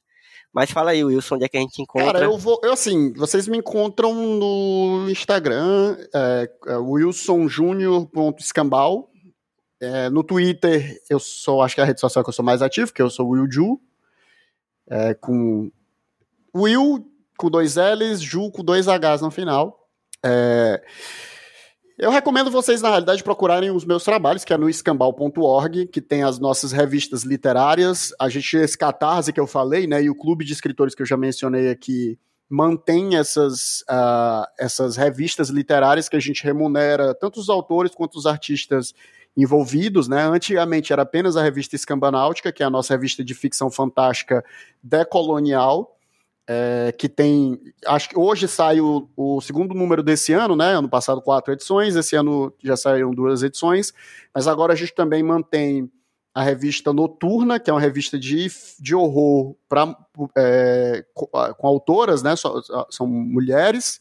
E a gente também tem a Potocando, que publica tanto literatura de ficção fantástica quanto também artigos de RPG. E tem a nossa newsletter semanal, que é a Pulpa Mágica, né? Que você recebe também gratuito a toda semana o e-mail. Então lá no escambau.org você tem acesso a todas essas coisas, todas as publicações são gratuitas. É, E, cara, então, se você gosta de fantasia, de literatura fantástica, e você tá meio cansado de só ver as mesmas coisas, acho que talvez seja uma pegada interessante dar uma olhada no que a gente tem produzido, porque é bem fora da caixinha. É, e compre meu livro, né? 999, tá aí, tá chegando. Quem curtiu, se você curtiu esse filme, esse filme aí, você vai curtir o 999, porque é bem a proposta do que eu gosto de, de, de escrever. Obviamente, talvez não seja assim tão estilosão quanto o Robert Egger, seja um cara mais simples no que diz respeito a minha a meu estilo de escrever, como o Bernard Cornwell é um autor mais acho que mais próximo assim do que eu escrevo, mas temática religiosa muito forte, né? Esse, esse horror, suspense, esse thriller é bem o corpo da coisa. Acredito que vocês vão curtir. Então acho que é isso. Massa demais. Massa demais. Ricardo, Ricardo é meio low profile, agora um homem do campo. É, se vocês quiserem me encontrar, vocês vão ter que vir pra rua Otto de Oliveira de 160 aqui. Já vou anotando, já vou anotando. Pode vir. Agora avise com antecedência que é pra poder eu abrir o portão, que o portão fica longe da casa. A cancela, o portão. é A cancela. casa- Cancela. É. Mas é isso, cara. Se quiserem falar alguma coisa comigo, vão ter que perguntar através do Wilson ou do Pablo do Elv. porque A mim vocês não vão achar, não, viu? E Mas um abraço Pablo, do coração, obrigado pelo convite. Pablo, diga aí onde é que a gente Ah. lhe encontra. É, bem, vocês me encontram na academia.edu. Olha aí. Não, sério, é, eu eu tentei ter essa essa presença nas redes que os vocês têm. Eu, eu, eu, sou, sou- não sei se eu sou podcaster. né? A gente tem um podcast do, do, do Neve que tá parado. O Neve, para quem não sabe, é o núcleo de estudos vikings escandinavos. É um núcleo é, especializado nesse tema. E a gente manteve um podcast para apresentar os membros é, do grupo. Mas estamos para né, reviver esse podcast. Então, vocês podem procurar aí no agregador de podcast de vocês o, o Nevecast, que é o nosso podcast. E tem também o Ratatal, que é o meu podcast pessoal que faz algum tempo, eu falo isso até com uma certa vergonha, é, do que não é atualizado. Vocês podem é, me encontrar também no Twitter, mas é uma decepção porque no meu Twitter são apenas reclamações diárias e cotidianas, como todo bom brasileiro. Mas o, o Twitter é para ser assim. O é, Twitter é isso. isso. O o aí de vez em quando eu enfio ali uma coisa de Vikings, entendeu? Porque é, é um assunto que a gente já tá é, falando sobre isso faz anos, né? E são anos da nossa vida. Então é impossível não, não falar disso. Então vocês me acham no Twitter e no Instagram como Bolcheviking. É uma mistura. É maravilhoso é um, esse, esse, é um, esse é um viking aí com uma. no espectro ideológico já muito bem determinado. o voto é secreto, hein, gente? O voto é secreto, mas eu tô aqui usando a camisa vermelha. Estou, estou seguindo Não, e... você agora nesse exato momento aqui, ó. Abri ah, o Twitter, segui você. Bolcheviking. Mas sério, eu tinha, eu tinha, eu tinha tirado onda do Academia é, Edu mas se você, caro ouvinte, tiver um interesse em acompanhar as coisas, as insanidades que eu escrevo e eu publico dentro da academia, minha, minha, meus temas é, variam entre história da arte, história das religiões e tradução de fontes direto do nórdico antigo para o português. E aí é onde está Vocês... o ouro, eu digo logo. Aí é o ouro. Vocês podem me achar no academia.edu barra Pablo Miranda. Então, deem uma passada lá, baixem. Tem, minha, tem meu TCC, tem meu livro, tem minha dissertação, tem vários artigos, tem, tem tudo, tudo. E você aproveita, baixa, manda uma mensagem, diz que me encontrou por aqui nesse podcast. Eu vou ficar muitíssimo feliz de estar interagindo com vocês. E é material de graça, hein, galera? Então vai lá e abaixa o download. De graça não, né? Que o, o, o, o brasileiro pagou com impostos suados essa não mas é, é uma verdade assim é. eu acho que é uma coisa que a gente esquece que o, o a universidade ela existe para dar é, de volta para a população porque nós recebemos. Já a universidade está a pernas bambas, principalmente por causa, enfim, desses últimos tempos que estamos vivendo. Mas eu tenho muito prazer em interagir com as pessoas e, bicho, eu. Sabe assim, o, o pesquisador brasileiro, a última coisa, a última coisa que ele pode ser é arrogante, porque bolsa, financiamento, tudo isso vem, na verdade, do povão. É o povão que tira do, do, do bolso aquilo é. que a gente, que a gente, sabe, subes, daquilo que a gente subsiste. Boa. É, pra me encontrar pelo, pelas redes sociais, meu povo, é, eu também tô meio sumido, mas de vez em quando eu volto. Mas é arroba Elvio Franklin em qualquer rede social aí que você, você tentar me achar, vai ter arroba Elvio Franklin. Pode ser que você encontre meu pai, mas geralmente sou eu, que também é Elvio Franklin. Mas principalmente siga as redes sociais do Só Mais Uma Coisa, que é o site onde este podcast aqui e entre outros outros podcasts estão é, ancorados, que é o arroba site Smook, tanto no Twitter quanto no Instagram. Smook é a, é a sigla de Só Mais Uma Coisa. É, e aí você fica por dentro do que está rolando, o que está saindo de entre esse podcast e outros, e, e, os nossos textos, nossas críticas, nossas listas, é, enfim, tudo que a gente está produzindo aí tem muita coisa boa. É, e eu queria agradecer imensamente, bicho, foi bom demais. Eu estava muito ansioso para esse, esse papo. Desde que eu saí da sessão, assim, na verdade, durante a sessão eu já estava pensando, meu Deus, eu vou convidar os meninos para gravar porque preciso. E a gente tem que marcar de rever esse filme juntos e, e ver outros filmes. Enfim, a gente precisa se encontrar, porra. Essa é a verdade, porque tô com saudade, tô com saudade de tomar uma gelada com vocês. E é isso. Muito obrigado, Pablo, Wilson, Ricardo. E É outra coisa, sintam-se convidados para voltarem sempre, viu? Porque Opa. Já são de casa já. Depois da primeira não tem mais isso não. é, vamos Você se só vai encontrar. receber o, o convite no Telegram, Pablo, assim, ó, ei, dia tal, viu? Oxê, É, vamos desse jeito. É Eu, desse eu gosto, jeito. eu gosto muito desse formato. Podcast pra mim é maravilhoso. É sempre um prazer, vai ser sempre um prazer então trocar figurinhas com vocês. Mas isso não, isso não desculpa o nosso queridíssimo Ricardo de nos receber na Pacatuba com cerveja gelada e É, carne vai- de capivara. Obrigatório. Aí, já digo que entre o dia só- 20 de agosto e 30 de agosto vai acontecer o lançamento de 999. Podia ser aí a vinda do Olha. papo e esse encontro acontecer aí no, no, no- Oxi. nesse período aí. Rapaz, Eu ouvi dizer que o Pablo comprou uma tatuagem aí de um certo financiamento coletivo, é verdade? E como é? Podia vir fazer essa tatuagem aí do Wilson Júnior? O homem é todo Vamos- cheio de tatuagem. Vamos, vamos, vamos, vamos ver aí essa capivara com a cerveja e o maravilhoso livro do nosso Começa querido, do nosso querido Wilson. E se passa Pensa aí, no 10. galera. É isso. Alô, acho demais. programa. Um cheiro, galera. Até a próxima sessão. Falou. Tchau.